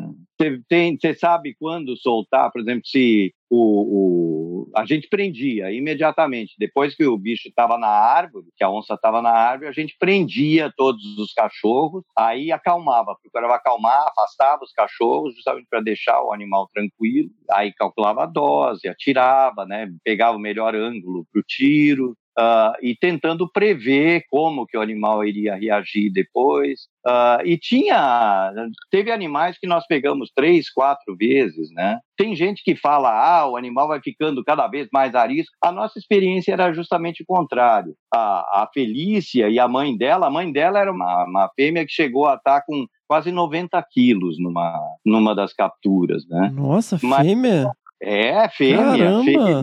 Era a mãe, a, a mãe era espetacular. Na primeira captura dela, ela estava com 85 quilos. Nossa. Aí na segunda, ela, ela tinha perdido o peso porque estava com, com filhote, estava amamentando. Na terceira captura dela, ela devia estar com. Nós estávamos sem balança, não, não- nem tentei pesar ela para porque foi assim meio. Foi só para troca de colar mesmo, mas ela estava maior do que na primeira captura.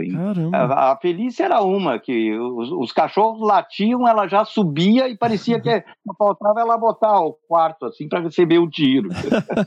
Às vezes eles gostam, acho que é doidão de ketamina, né? Ah, mas ela, ela- e ela nunca, a- a- nessa terceira captura que ela estava grande da, da mãe, o Howard estava apertando de, terminando de apertar as porcas no, no colar e ela estava praticamente carregando. Eu sigo tentando segurar ela com o catch-all e ela assim arrastando ele já querendo ir embora e ele terminando de apertar a porca no colar. Você vê, sem nenhuma agressividade, nada de agressividade. Que loucura. Parece que os bichos no fim vão sabendo da- da- das coisas. Ele, sabe, era muito difícil. Quer dizer, eu, eu não me lembro assim de, de coisa, não lembro de nenhuma situação de agressividade, fora assim de expor os dentes, de um, como um aviso só, ou qualquer coisa. Nunca tivemos problema de animal atacando a gente. Uhum. Muito bom, lembranças ótimas. Isso foi até 84, né, Peter? Isso- Isso até 84. Até as últimas localizações nas onças lá de Miranda foram em janeiro de 84.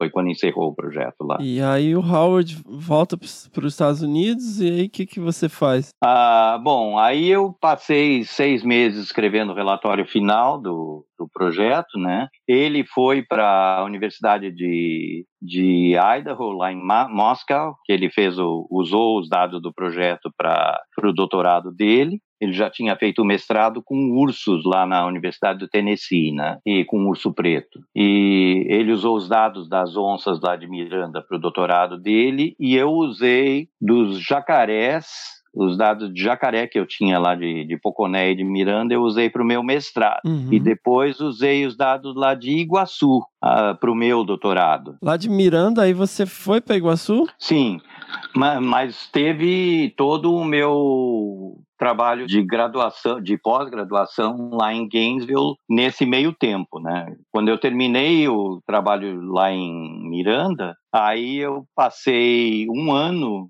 Primeiro seis meses terminando o relatório lá do projeto em Miranda. Depois fiquei seis meses em Brasília. Na verdade, deu, deu mais, deu, deu um ano. Eu fiquei até agosto de 85 lá em Brasília. Morei lá em Brasília, uh, trabalhando na sede do IBDF, uh, ah, até que saiu a minha bolsa pelo CNPq para ir lá para a Universidade da Flórida, lá em Gainesville. E lá era um período bem interessante nessa época, né, Peter? Pra conservação, né? Estava o Kent Redford lá e foi o motivo que eu escolhi ir lá para Gainesville, porque estava uma, uma turma muito boa lá. Tava o Kent Redford, que foi uma das pessoas que mais me incentivou para ir para lá estava o Cláudio Pádua, tinha ido para lá, e assim como professor estava o John Robinson, estava o John Eisenberg, John Eisenberg, o, é. isso, estava o Mel Sunquist, que depois foi o meu orientador no meu doutorado Uhum. também, o, o, meu orientador do mestrado foi o Wayne King, que tinha sido curador de répteis lá no Bronx Zoo também, que era colega do George lá no, no Bronx Zoo, lá no, na New York Zoological Society, né? Então tinha uma turma muito boa lá, foi um tempo muito, muito bom. Tava o Gustavo Fonseca, tava o Jody Uhum. Stalin, tinha, foi um tempo muito, muito bom. E aí você foi, Peter, mas você já tinha a intenção de ir para Iguaçu ou não? Sim, na verdade, quem me, me deu a ideia de, de fazer o estudo das onças lá no, no Parque Nacional do Iguaçu foi o Sérgio Brant, que já era meu colega no, no, no IBDF naquela época, e ele era sempre foi apaixonado por Iguaçu, né? E ele dizia: Ah, Peter, você tem que estudar as onças lá em Iguaçu agora. E aí, em 87, eu fui fazer um piloto lá no Parque Nacional do Iguaçu. Passei, passei três semanas lá em Iguaçu. Conheci o José Carlos Ramos, que era o diretor do parque naquela época. Eu tinha escrito um pilotozinho de uma proposta para o meu comitê de doutorado já, né? Eu terminei o, o meu mestrado em 87 e aí já imediatamente segui para o doutorado, né, fazendo cursos e, e já escrevi a proposta e aí o meu comitê aprovou a, a proposta. Na verdade, é, é, a proposta inicial mesmo era para comparar dois carnívoros médios. Eu era, eu fui bem, bem modesto no início, que É, eu não eu sabia lembro como disso, era. que é, é, na verdade eram os bichos menores, né? A ideia era para comparar a jaguatirica e o cachorro do mato, Uhum. dois carnívoros médios. Aí, quando eu cheguei em Foz, lá no parque, para começar o trabalho, por incrível que pareça, eu não conseguia capturar o cachorro do mato.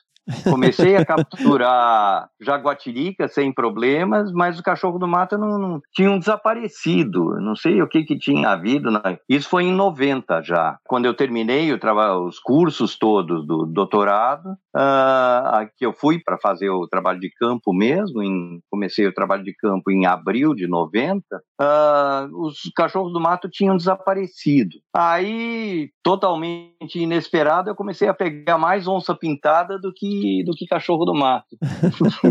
e aí eu tive que mudar de improviso, assim, us- usando a- o oportunismo, eu troquei a tese, o objetivo da tese, para uma comparação entre dois felinos de tamanhos diferentes, Uhum. comparando a onça pintada e a jaguatirica. E você morava naquela casinha lá do Poço Preto? Sim, sim, ali no, no comecinho da, da estrada do Poço Preto ali. E era uma delícia, porque naquele tempo a, a estrada do Poço Preto era fechada, né? Então ela era o que eu costumava dizer, que a, a estrada do Poço Preto era a coluna dorsal da minha área de estudo.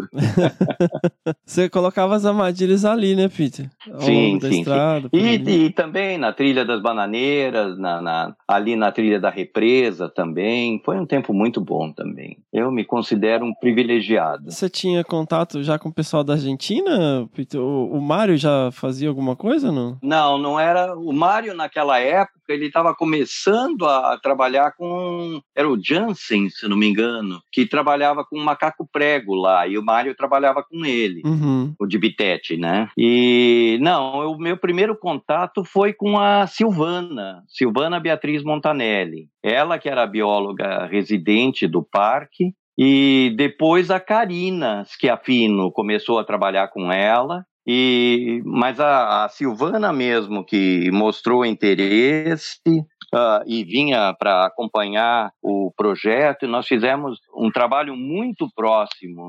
Aí ela começou o doutorado dela pela, pela Universidade de Buenos Aires e eu fui co-orientador no, no doutorado dela também e fizemos um trabalho muito parecido. Ela, ah, nós trabalhamos com, com um componente de educação ambiental do, do Parque de Iguaçu brasileiro, né? E ela fazia a mesma coisa na escola que existia dentro do Parque Argentino ali também. Foi um trabalho muito próximo que nós fizemos tinha o marido dela era um guarda-parque, Carlos Saibene e Pedro Moreira, o, o que também era guarda-parque na época, e a gente trabalhava muito juntos. Eu, eu trouxe eles para trabalharem também junto com os guarda-parques brasileiros ali, né, da Guarda Florestal, tanto que a gente usava eh, rádios na mesma frequência, a gente se falava na mesma frequência entre os dois parques. Foi um trabalho muito próximo que a gente tinha. Que as onças atravessavam o rio, né, Peter? Sim, esse, o, o machinho, ah, botamos colar ali. Nós pegamos uma fêmea, que era a CG, né? Com dois filhotes.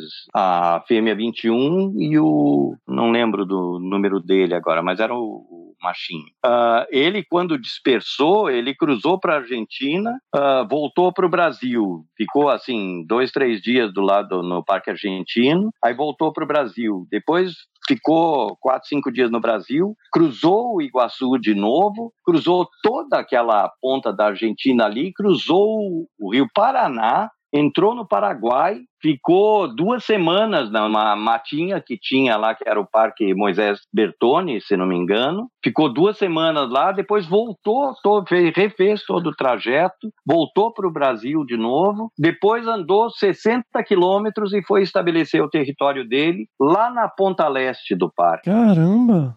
É, e aí nós trocamos o colar dele, ah, um pouquinho de tempo depois que nós trocamos o colar, e, e aí nessa recaptura nós pegamos ele com cachorros, recapturamos ele com cachorro aí. Foi uma recaptura de cinema, assim, foi espetacular. Hum. E usamos helicóptero e tudo, foi Conta genial. aí, Peter, conta aí como é que foi isso aí. Eu teria que, que ver as anotações, mas foi assim: nós localizamos ele com um helicóptero, pegamos, ele estava lá perto do, do Rio Iguaçu, lá perto da, da estrada do Colono, lá. Uhum. Fomos pela estrada do Colono, ela estava relativamente aberta ainda. Aí nós fomos de barco pelo Rio Iguaçu até o ponto em que conseguimos pegar o sinal dele no, no- do, do barco. Aí botamos os cachorros no, no parque. Os cachorros ainda pegaram batida atrás, seguiram no sentido contrário. Ah, depois o, o Tonho se deu conta, era o Tonho que estava conosco Uhum. deu conta, corrigiu os cachorros, nós fomos lá e pegamos ele. Mas foi uma coisa assim espetacular, foi muito bom. E pena que eu não- nunca escrevi sobre isso, eu devia escrever sobre essa captura ainda. Você devia escrever muito, Peter. Terminando o livro agora, pelo ah, menos aí sim. Iguaçu é um segundo momento. Mas espero que aconteça ainda também. Conta do bombardeio de coco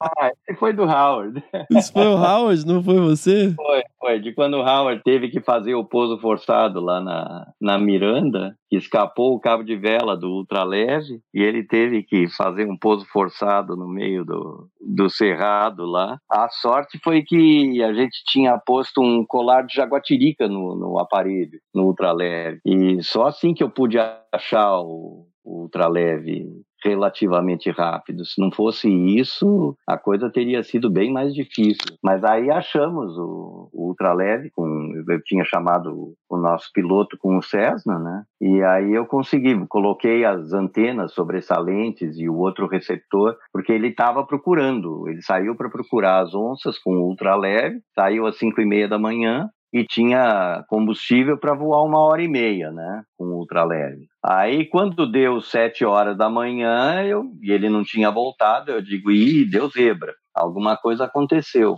Aí eu estava lá na Piúva, que era meio isolado, aí conseguimos conseguimos chamar pelo telefone rural lá, conseguimos chamar o retiro do Corcunda, aí do Corcunda chamaram a sede, da sede teve que ir uma caminhonete lá para a cidade, lá para Miranda, para chamar o nosso piloto. Eu sei que era duas horas da tarde a hora que veio o piloto lá. E eu achei, assim, eu digo, não, né, sei mais ou menos onde estão as onças, eu vou achar ele, né? E saí a procurar ele, voei 40 minutos e nada do, de achar o avião. Aí eu comecei a ficar preocupado. Aí eu voei, voei para o Corcunda, que era a nossa base, posei lá no Corcunda, instalei as antenas sobressalentes no Cessna, peguei o outro receptor e aí sim comecei a rezar. Eu espero que o Howard esteja bem, que tenha ligado o receptor, porque ele ficava desligado, ficava na, na cauda do ultraleve, né? O colar. Mas para ele tinha que tirar o ímã do colar para ligar o transmissor. Aí eu digo, bom, espero que ele tenha podido tirar o ímã para ligar o trans... Aí decolamos de novo com o Cessna e eu subindo em espiral para subir o mais alto possível, né? Ah, aí eu comecei a escutar o sinal do aparelho, da frequência do, do colar que estava no aparelho, né? Aí sim, aí já já fiquei mais aliviado. Aí deu mais 15 minutos voando na direção do, do coisa. Aí achamos o ultraleve. E ele tinha escrito com um galho quebrado, assim, ele tinha quebrado na mão. ah, ele escreveu H2O e facão. Aí eu voei de volta na, na piúva, peguei uma, uma mochila e enchi com coisa de botei a rede selva dele, botei repelente, botei um saco de bolacha, pacote de bolacha, né? Botei facão, botei cantil, botei um. Só que o, cantil não, eu, eu tinha. Peguei um, um galão desses de plástico, enrolei num, num um cobertor e coisa, e jogamos, do, do, sobrevoamos lá e jogamos. Abrimos a porta do avião e jogamos. Só que o, o recipiente esse estourou quando bateu no chão, estourou e não conseguiu beber. Depois ainda jogamos um outro cantil também, uh, que também estourou quando bateu no chão. E aí a única forma que ele conseguiu beber depois foi no, no, numa terceira vez, que aí, nós, aí eu já estava eu pedi para o piloto jogar quando ele já estava voltando para Aquidauana. Ele passou lá de novo e jogou cinco cocos da Bahia para ele. ele. Já tinha o facão e coisa que estava dentro da mochila, né? Aí ele conseguiu abrir os cocos e disse que nunca tinha tomado com tanto gosto uma água de coco. Eu achava que tinha sido em Iguaçu isso. Não, não, não. Isso foi lá em Miranda. Ah.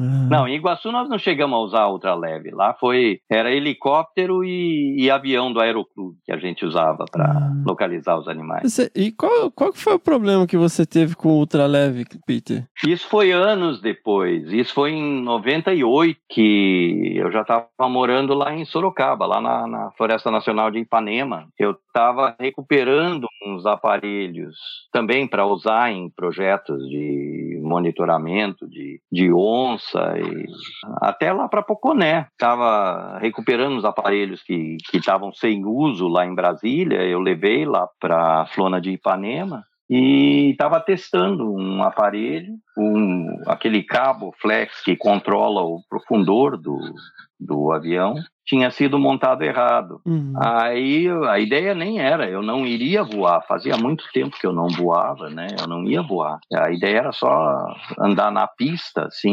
Só que quando eu, quando eu acelerei, quando o, o aparelho já levantou o voo e eu não tinha controle do aparelho, ele só subia. Só subia? Só subia, ele só tinha, mesmo quando eu picava o, o avião, que eu fazia, empurrava todo o manche para baixo para ele descer, ele continuava subindo.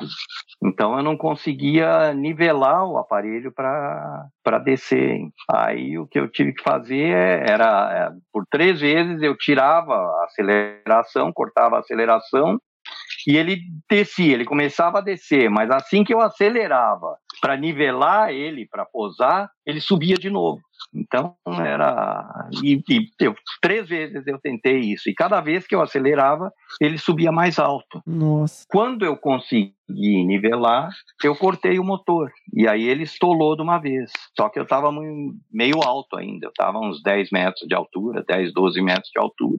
E ele placou no chão e foi a minha coluna que absorveu o choque, né? Nossa. Então quebrei duas vértebras. T, T12 implodiu, esmagou e fraturei L1. Aí deu, ficaram umas sequelas permanentes. Caramba. Ô Peter, mas voltando lá para Iguaçu, depois mais tarde que se tornaram grandes nomes para conservação de onça pintada, de pesquisa com onça pintada, foram todos seus estagiários lá, né? Fernando Azevedo, Sandra Cavalcante, Foi. Ronaldo Morato, Denis Sana. Isso, a Sandra, a Renata, todo mundo passou lá.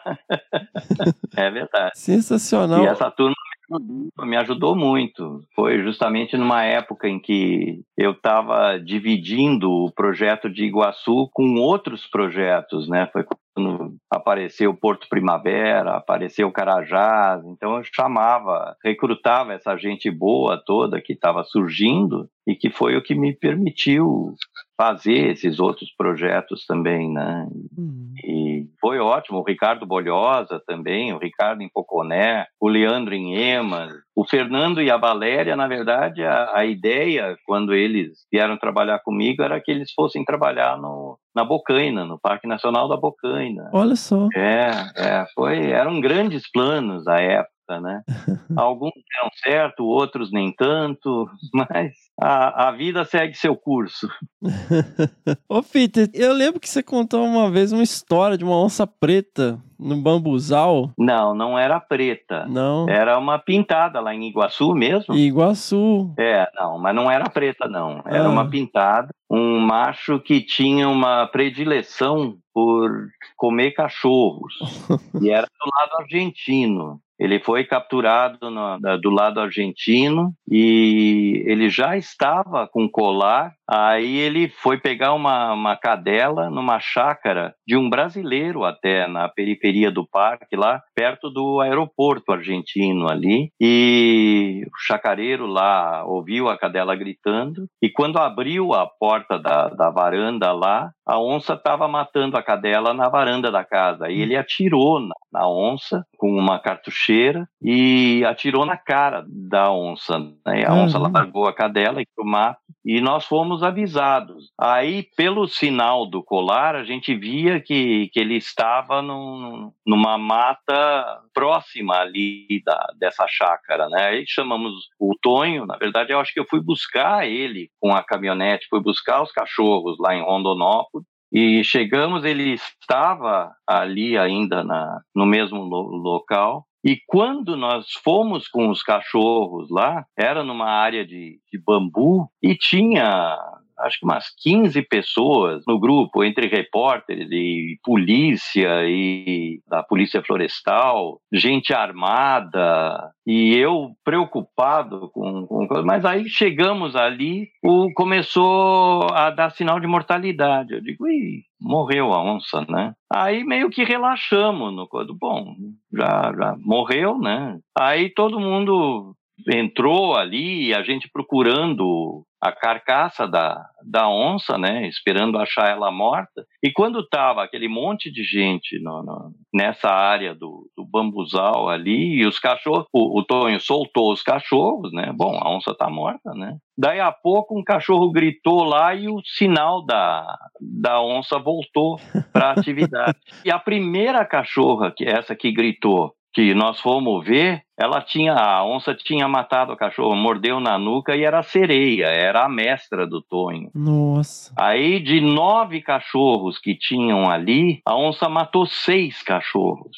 Caramba. E aquele monte de gente, todo mundo correndo e gritando, e quando eu digo, saiam daqui, pelo amor de Deus, essa onça vai pegar a gente aí. E ela matou esses cachorros e não, não tocou em ninguém. No, no, e no fim saímos dali, tivemos que deixar e a onça foi embora. Foi embora a onça, né? E foi aquele desastre, né? Isso foi em. Não me lembro se foi em novembro ou começo de dezembro. Acho que começo de dezembro isso. O sinal voltou, né? Passamos a localizar. Aí na virada do ano, eu acho que era dia 7 ou 8 de janeiro já, essa onça foi de novo, ela estava numa aldeia indígena na beira do Iguaçu, do lado argentino ali. E tinha matado dois cachorros. E aí os guarda-parques de lá me chamaram, eu fui para lá, fui com todo o equipamento de captura, né? E nós fizemos uma meio que uma espera numa árvore assim. Trouxemos uma a carcaça mais recente, que ele tinha ela era um macho, número 48, né? Uh, ele tinha matado, mas não tinha comido, tinha mordido na, na cabeça, né? Aí nós trouxemos, assim, deixamos a uns, a uns 7, 8 metros da, da, dessa árvore onde nós fizemos, botamos um, uma tábua ali, sentamos eu e um dos guarda-parques, sentamos ali com uma lanterna boa e eu com a arma de anestésico, né? Sentamos ali e deixamos mais adiante, deixamos uma armadilha de, dessa de gaiola com o resto da carcaça da, da do cachorro que ele tinha começado a comer, Uhum. com muito.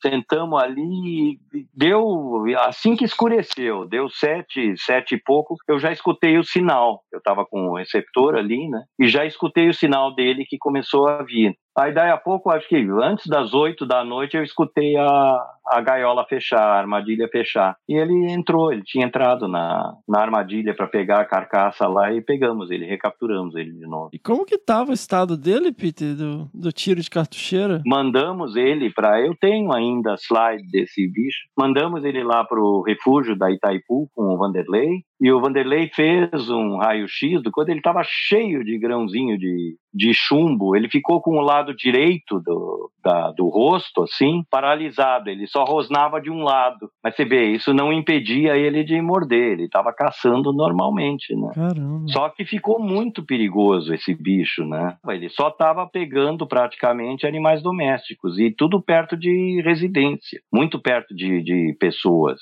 O pessoal da Argentina decidiu tirar ele, Uhum. decidiu não soltar ele mais na natureza. Aí ele foi pro foi pro zoológico de Sainz Penha, acho que lá no, no- se não me engano no, no Chaco, na província do Chaco, mas ficou em cativeiro. Ele não foi solto de novo. Eu lembro também você falando que eu, alguns dos cachorros meio que foi no deslocamento cervical, né? No tapa, sem deixar nenhuma marca, né? Com os cachorros que ela matou. Normalmente, ela pega assim com as duas mãos, ela prensa o cachorro no chão e morde na nuca. E é de uma rapidez que ela faz isso, de uma eficiência impressionante. É assim, ó, a fração de segundos e o bicho tá morto no chão. Mas o bicho é, é rápido, é ligeiro. E como que começou o trabalho lá de Porto Primavera, Peter? Foi, na verdade, um contrato né, com a, a CESP, através da TEMAG. Foi um trabalho de consultoria, né? Uhum. E aí foi através da Procarnívoros. Começou, foi de 92, quer dizer, a parte que eu estive envolvido foi de 92 a 96. E lá nós pegamos, foram sete pintadas e três pardas. Dessas sete pintadas, três foram pretas. E é uma judiaria, né? Porque a parte que foi inundada ali era um mini Pantanal e era um, hábitat de primeira que abrigava a, a população da maior onça preta do mundo, né? E dali elas foram deslocadas, o que conseguiu sobreviver, foram deslocadas ali para mais a jusante, que para o que depois foi criado ali do Parque Estadual das Nascentes do Ivinhema, né? E depois Ilha Grande também, que aí é o Parque Nacional de Ilha Grande, né? Foi Uhum. o que ficou, mas eu considero o filé mignon da, da- dos vajões do, do Paranazão ali era aquela área da Fazenda Ariranha, Fazenda Santa, como era o nome da não era Santa Virgínia, é, onde a gente ficava hospedado lá, era uma maravilha. Aquilo era, era como se estivesse no Pantanal. Era muito linda aquela região. tá?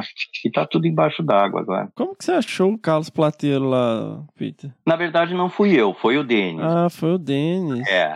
Depois que eu encerrei as minhas atividades, quer dizer, eu encerrei também porque o Denis foi para lá, a gente tinha chamado o Denis para ficar em tempo integral lá, para assumir o projeto, né, Uhum. da, da Procarnívoros também.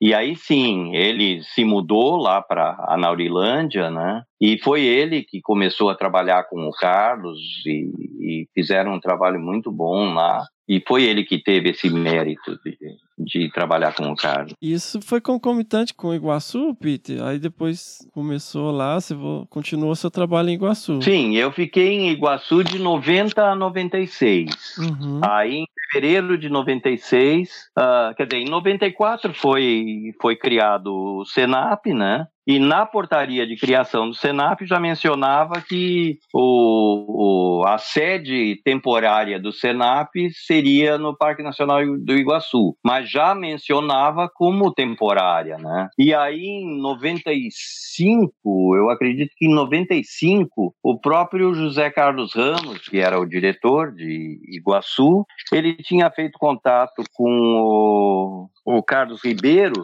que era chefe da Floresta Nacional de Ipanema. Ah, e aí o Ramos me falou: não, tem, eles têm toda uma, uma infraestrutura, tem um prédio lindo lá que não está sendo usado. E eu conversei com o, o Carlos Ribeiro. "Ah, Você não quer ir lá ver como sede do Senap? Aí eu fui, fui para lá, conversei com o Carlos Ribeiro e ele me estimulou: não, vem para cá, vamos criar a sede do Senap aqui. E no fim deu certo. Tinha um prédio lindo lá que costumava ser a sede do CENEA, o Centro Nacional de Engenharia Agrícola, que era um prédio lindo, junto de uma vilazinha, tinha até uma casa que estava vazia, não estava ocupada, junto com o prédio que não estava sendo ocupado também, né? No fim, mais para frente eu, eu vim a morar nessa casa, fizemos uma reformazinha nela e o prédio estava sendo reformado aos poucos também, naquela época tinha muito pouco dinheiro disponível, né? E, e no fim eu fui para lá em fevereiro de 96. E aí começou uma nova fase para o Senap também, que a ideia de- da mudança para lá era que a gente estaria lá em perto da, de grandes universidades, estava perto da, da Mata Atlântica, tinha uma série de, de vantagens, né? E com uma estrutura disponível. Então começamos a usar um outro prédiozinho temporário lá na, na Flona e estava tudo se encaminhando bem, né? Mas aí em, em 98 eu tive meu, meu acidente que realmente foi um, um ponto de mudança na minha vida, né? Uhum. Aí as coisas se encaminharam de, de forma diferente. A Mara e eu nos separamos também. Eu achei melhor vir para o sul de novo. Mas nessa... E quando que entra o Instituto Procarnívoros na história, Peter? Junto a Procarnívoros, na, naquela época era associação, né? Mas entrou junto com o Senap, praticamente junto com, o Senap em 94, que a, a ideia original sempre foi usar a mesma estrutura dos outros centros do na época IBAMA e antes disso do próprio BDF. E Uhum. desde os tempos do IBDF, o Paulo de Tarso tinha criado o- ele, o Renato, antes do, do, do Paulo, o Renato Petrileal e o, o Paulo Zucchini tinham criado o SEMAV, com a Fundação ProAves, o Gui tinha, o Gui Marie tinha criado o Tamar, com a Fundação Pro Tamar, o Centro Peixe Boi, da mesma forma, sempre tinha uma estrutura não governamental associada, que era Uhum. para dar mais agilidade financeira, para dar suporte a, ao centro governamental, né? A parte governamental. Então, quando foi criado, tinha o Senacqua também, que foi criada pelo Vitor Hugo Cantarelli. Então, eu tive todos esses exemplos antes de criar o, o Senap, né? E quando foi criado, que a Nilde me estimulou, não, você tem que criar o Centro das Onças. Então, quando finalmente foi ah, aprovada a portaria de criação do Senap, já foi com essa estrutura. Então, foi criado a Associação Pro Carnívoros também. E foi acompanhando desde o início, né? Uhum. mas com algumas diferenças. No, no- ela foi sofrendo alterações ao longo da, da existência dela. E como tudo na vida, vai, vai se adaptando aos tempos, né? E assim vai. Aí você foi pro sul, Peter, ficou uma temporada lá? Ah, sim, aí eu fiquei de 2001, ah, eu passei um tempo em recuperação, né, depois do, do acidente, que eu praticamente tive que aprender a andar de novo. Foi um tempo bem difícil. Depois eu reassumi minhas funções por um tempo, já não queria mais seguir na, na chefia do centro, não, não, me, não me sentia adequado. Na verdade, eu nunca fui. Eu fui chefe por contingência, né? Nunca, nunca tive vontade de, nunca me considerei bom chefe, né? Fui assim porque fui mais ou menos colocado ali, mas nunca me considerei um bom administrador. Ah, Eu sou mais para campo mesmo, né? Me sinto eficiente em campo e não como administrador. Não gosto de ter que me preocupar com regras e condições e enfim, espero ter cumprido uma função durante o tempo que tive ali, mas fiquei mais feliz ainda em, em passar a função adiante. E aí, em 2001, entreguei a chefia ah, e fui para a Floresta Nacional de São Francisco de Paula, na Serra Gaúcha. Foi um tempo muito bom também. Fiquei até 2006 ali. Trabalhei também com o Leão Baio, na Serra Gaúcha. Tive a oportunidade de trabalhar um pouco no, no Parque de Aparados da Serra. Ia lá, botava armadilha fotográfica. Ah, foi um tempo bem bom. Trabalhei com produtores de ovelhas de novo. Aquele lugar é encantado para mim, né, até hoje. Mas aí me bateu não sei se também um pouco por causa do frio, se bem que eu estava bem adaptado já com o frio ali, Uhum. mas me bateu saudade do Pantanal de novo. Em 2006 fui fazer uma visita lá para o Zé Augusto, que era o chefe do, do Parque Nacional do Pantanal, e nas nossas conversas lá eu me apertou o coração e eu decidi voltar lá para o parque. Aí de 2006 a 2009 eu fiquei lotado lá no Parque Nacional do Pantanal. Aluguei uma casa em Corumbá, mas passava, comprei um barco e um motor e ficava navegando pelo Rio Paraguai ali, sete horas de viagem de, de barco num, num barquinho de alumínio com motor 25 HP entre o parque e Corumbá. Matei a saudade do Pantanal e de Acurizal e daquela região linda toda, da Serra do Amolar, até 2009 ali. Aí em 2009, quase que voltei para Iguaçu de novo, Eu lembro, Peter. mas aí. É, pois é. Nós até tivemos juntos lá nessa época, lembra? É, eu fiquei com a sua casa. Na beira da 477 ali, né? É, Dois. é.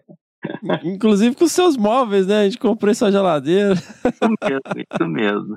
Mas depois acabei indo para Atibaia e veja só, acabei me aposentando pelo Senap de novo lá em, lá em Atibaia, em outubro de 2012. E agora voltou aqui no sul de novo, construí uma, uma casa. Na verdade, eu já tinha comprado esse terreno e construí uma casa casa quando eu morava aqui em São Francisco de Paula, é bem na divisa do Rio Grande do Sul com Santa Catarina, para o lado de Santa Catarina, um balneáriozinho bem pitoresco, bem sossegado. Estou pertinho do Parque Nacional de Aparados da Serra, estou perto da Serra do Rio do Rastro, tem muito lugar bonito aqui. Durmo escutando as ondas do mar. É um lugar bem gostoso. E mais sonhando com o Pantanal ainda, sonhando em conhecer mais da Amazônia ainda a imaginação ainda viaja bastante, apesar da idade.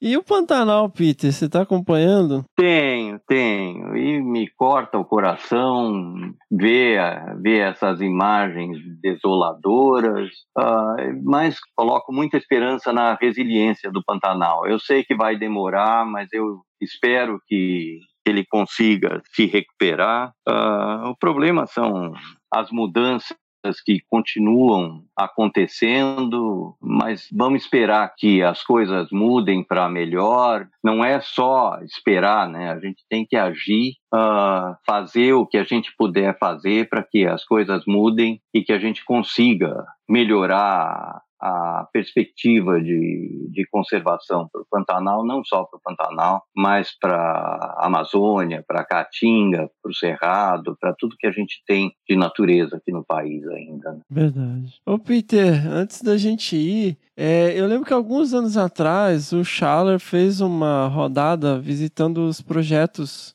que ele ajudou a iniciar, né? E muitos deles ele iniciou. E ele veio para o Pantanal e você foi lá com ele, né? Como que foi essa, esse reencontro e revisitar é, essa, essa história? Ele ainda tem muita vontade, muito, muito gás, e ele quer continuar visitando. Ele é, principalmente com essa coisa da pandemia, ele está inquieto lá, ele quer, a imaginação dele também continua viajando, e praticamente a cada semana ele me escreve um e-mail dizendo: Ah, eu queria que a gente estivesse juntos, que visitando áreas. Ele quer que, que a gente se programe para visitar áreas em que ele possa ser útil. Essa é a, a linha dele. Ele quer ainda ser útil. Ele tem, tem isso na cabeça dele, né? Então, nós estávamos até o ano passado com um plano de visitar o Parque Nacional da Serra do Divisor. Estava tudo programado para a gente ir para lá, mas aí uh, no ano passado não deu por alguns motivos e aí esse ano já a gente já estava programando para para junho desse ano. Aí veio a pandemia, mas no ano retrasado nós estivemos lá no, no Amapá, fomos lá na Serra do no Parque Nacional da Serra do Tumucumaque, uh, estivemos lá com o Cristóvão, ele foi uma viagem linda que nós fizemos. Tivemos na Flona do, do Amapá, fomos lá visitar a Ilha das Onças, lá de Maracajipioca, fizemos uma viagem linda lá pelo, pelo Amapá. E, e, o George quer que, que a gente continue fazendo. Ele está que não vê a hora de, de acabar essa,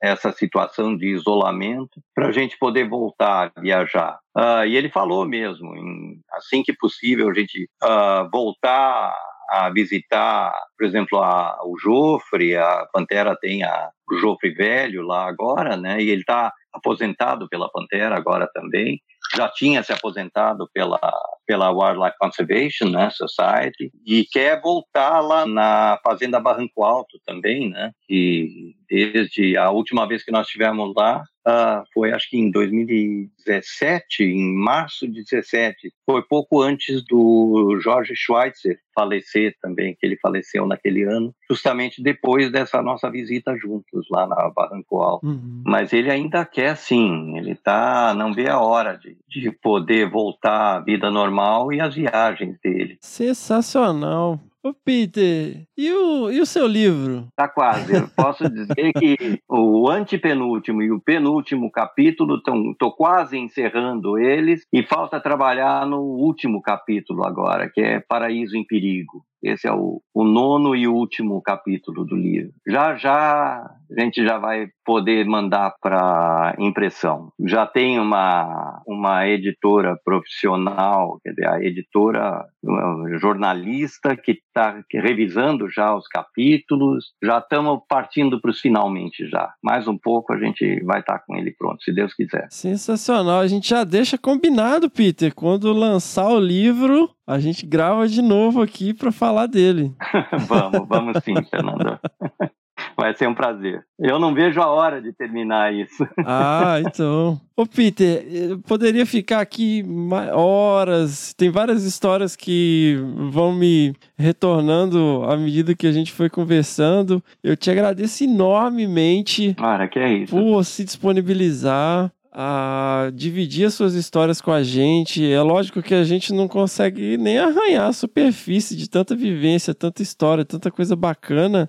E te agradeço de coração, né? Como a gente falou, a gente vem namorando essa conversa há um tempão aqui pro podcast e é um privilégio enorme. Eu tenho certeza que todo mundo que ouvir vai ficar maravilhado aqui. Quem ainda não conhece, pelo amor de Deus, né? Mas, mas quem não conhece essa grande referência, essa grande história é, que tanto fez pela conservação é, no país, né? E principalmente em relação à conservação da onça pintada. Não, eu é que tenho a agradecer, Fernando, pela oportunidade e eu espero que gostem mesmo. Espero não ter sido chato na, na detalhista ou espero que, que tenha valido tempo. Não, vale demais, Peter. Muitíssimo obrigado. Ora, que é isso, Fernando. Um abraço grande para todo mundo e espero que a gente se encontre por aí. Vamos ver se na, na a hora que terminar o livro, então, a gente faz uma outra conversinha. Sensacional.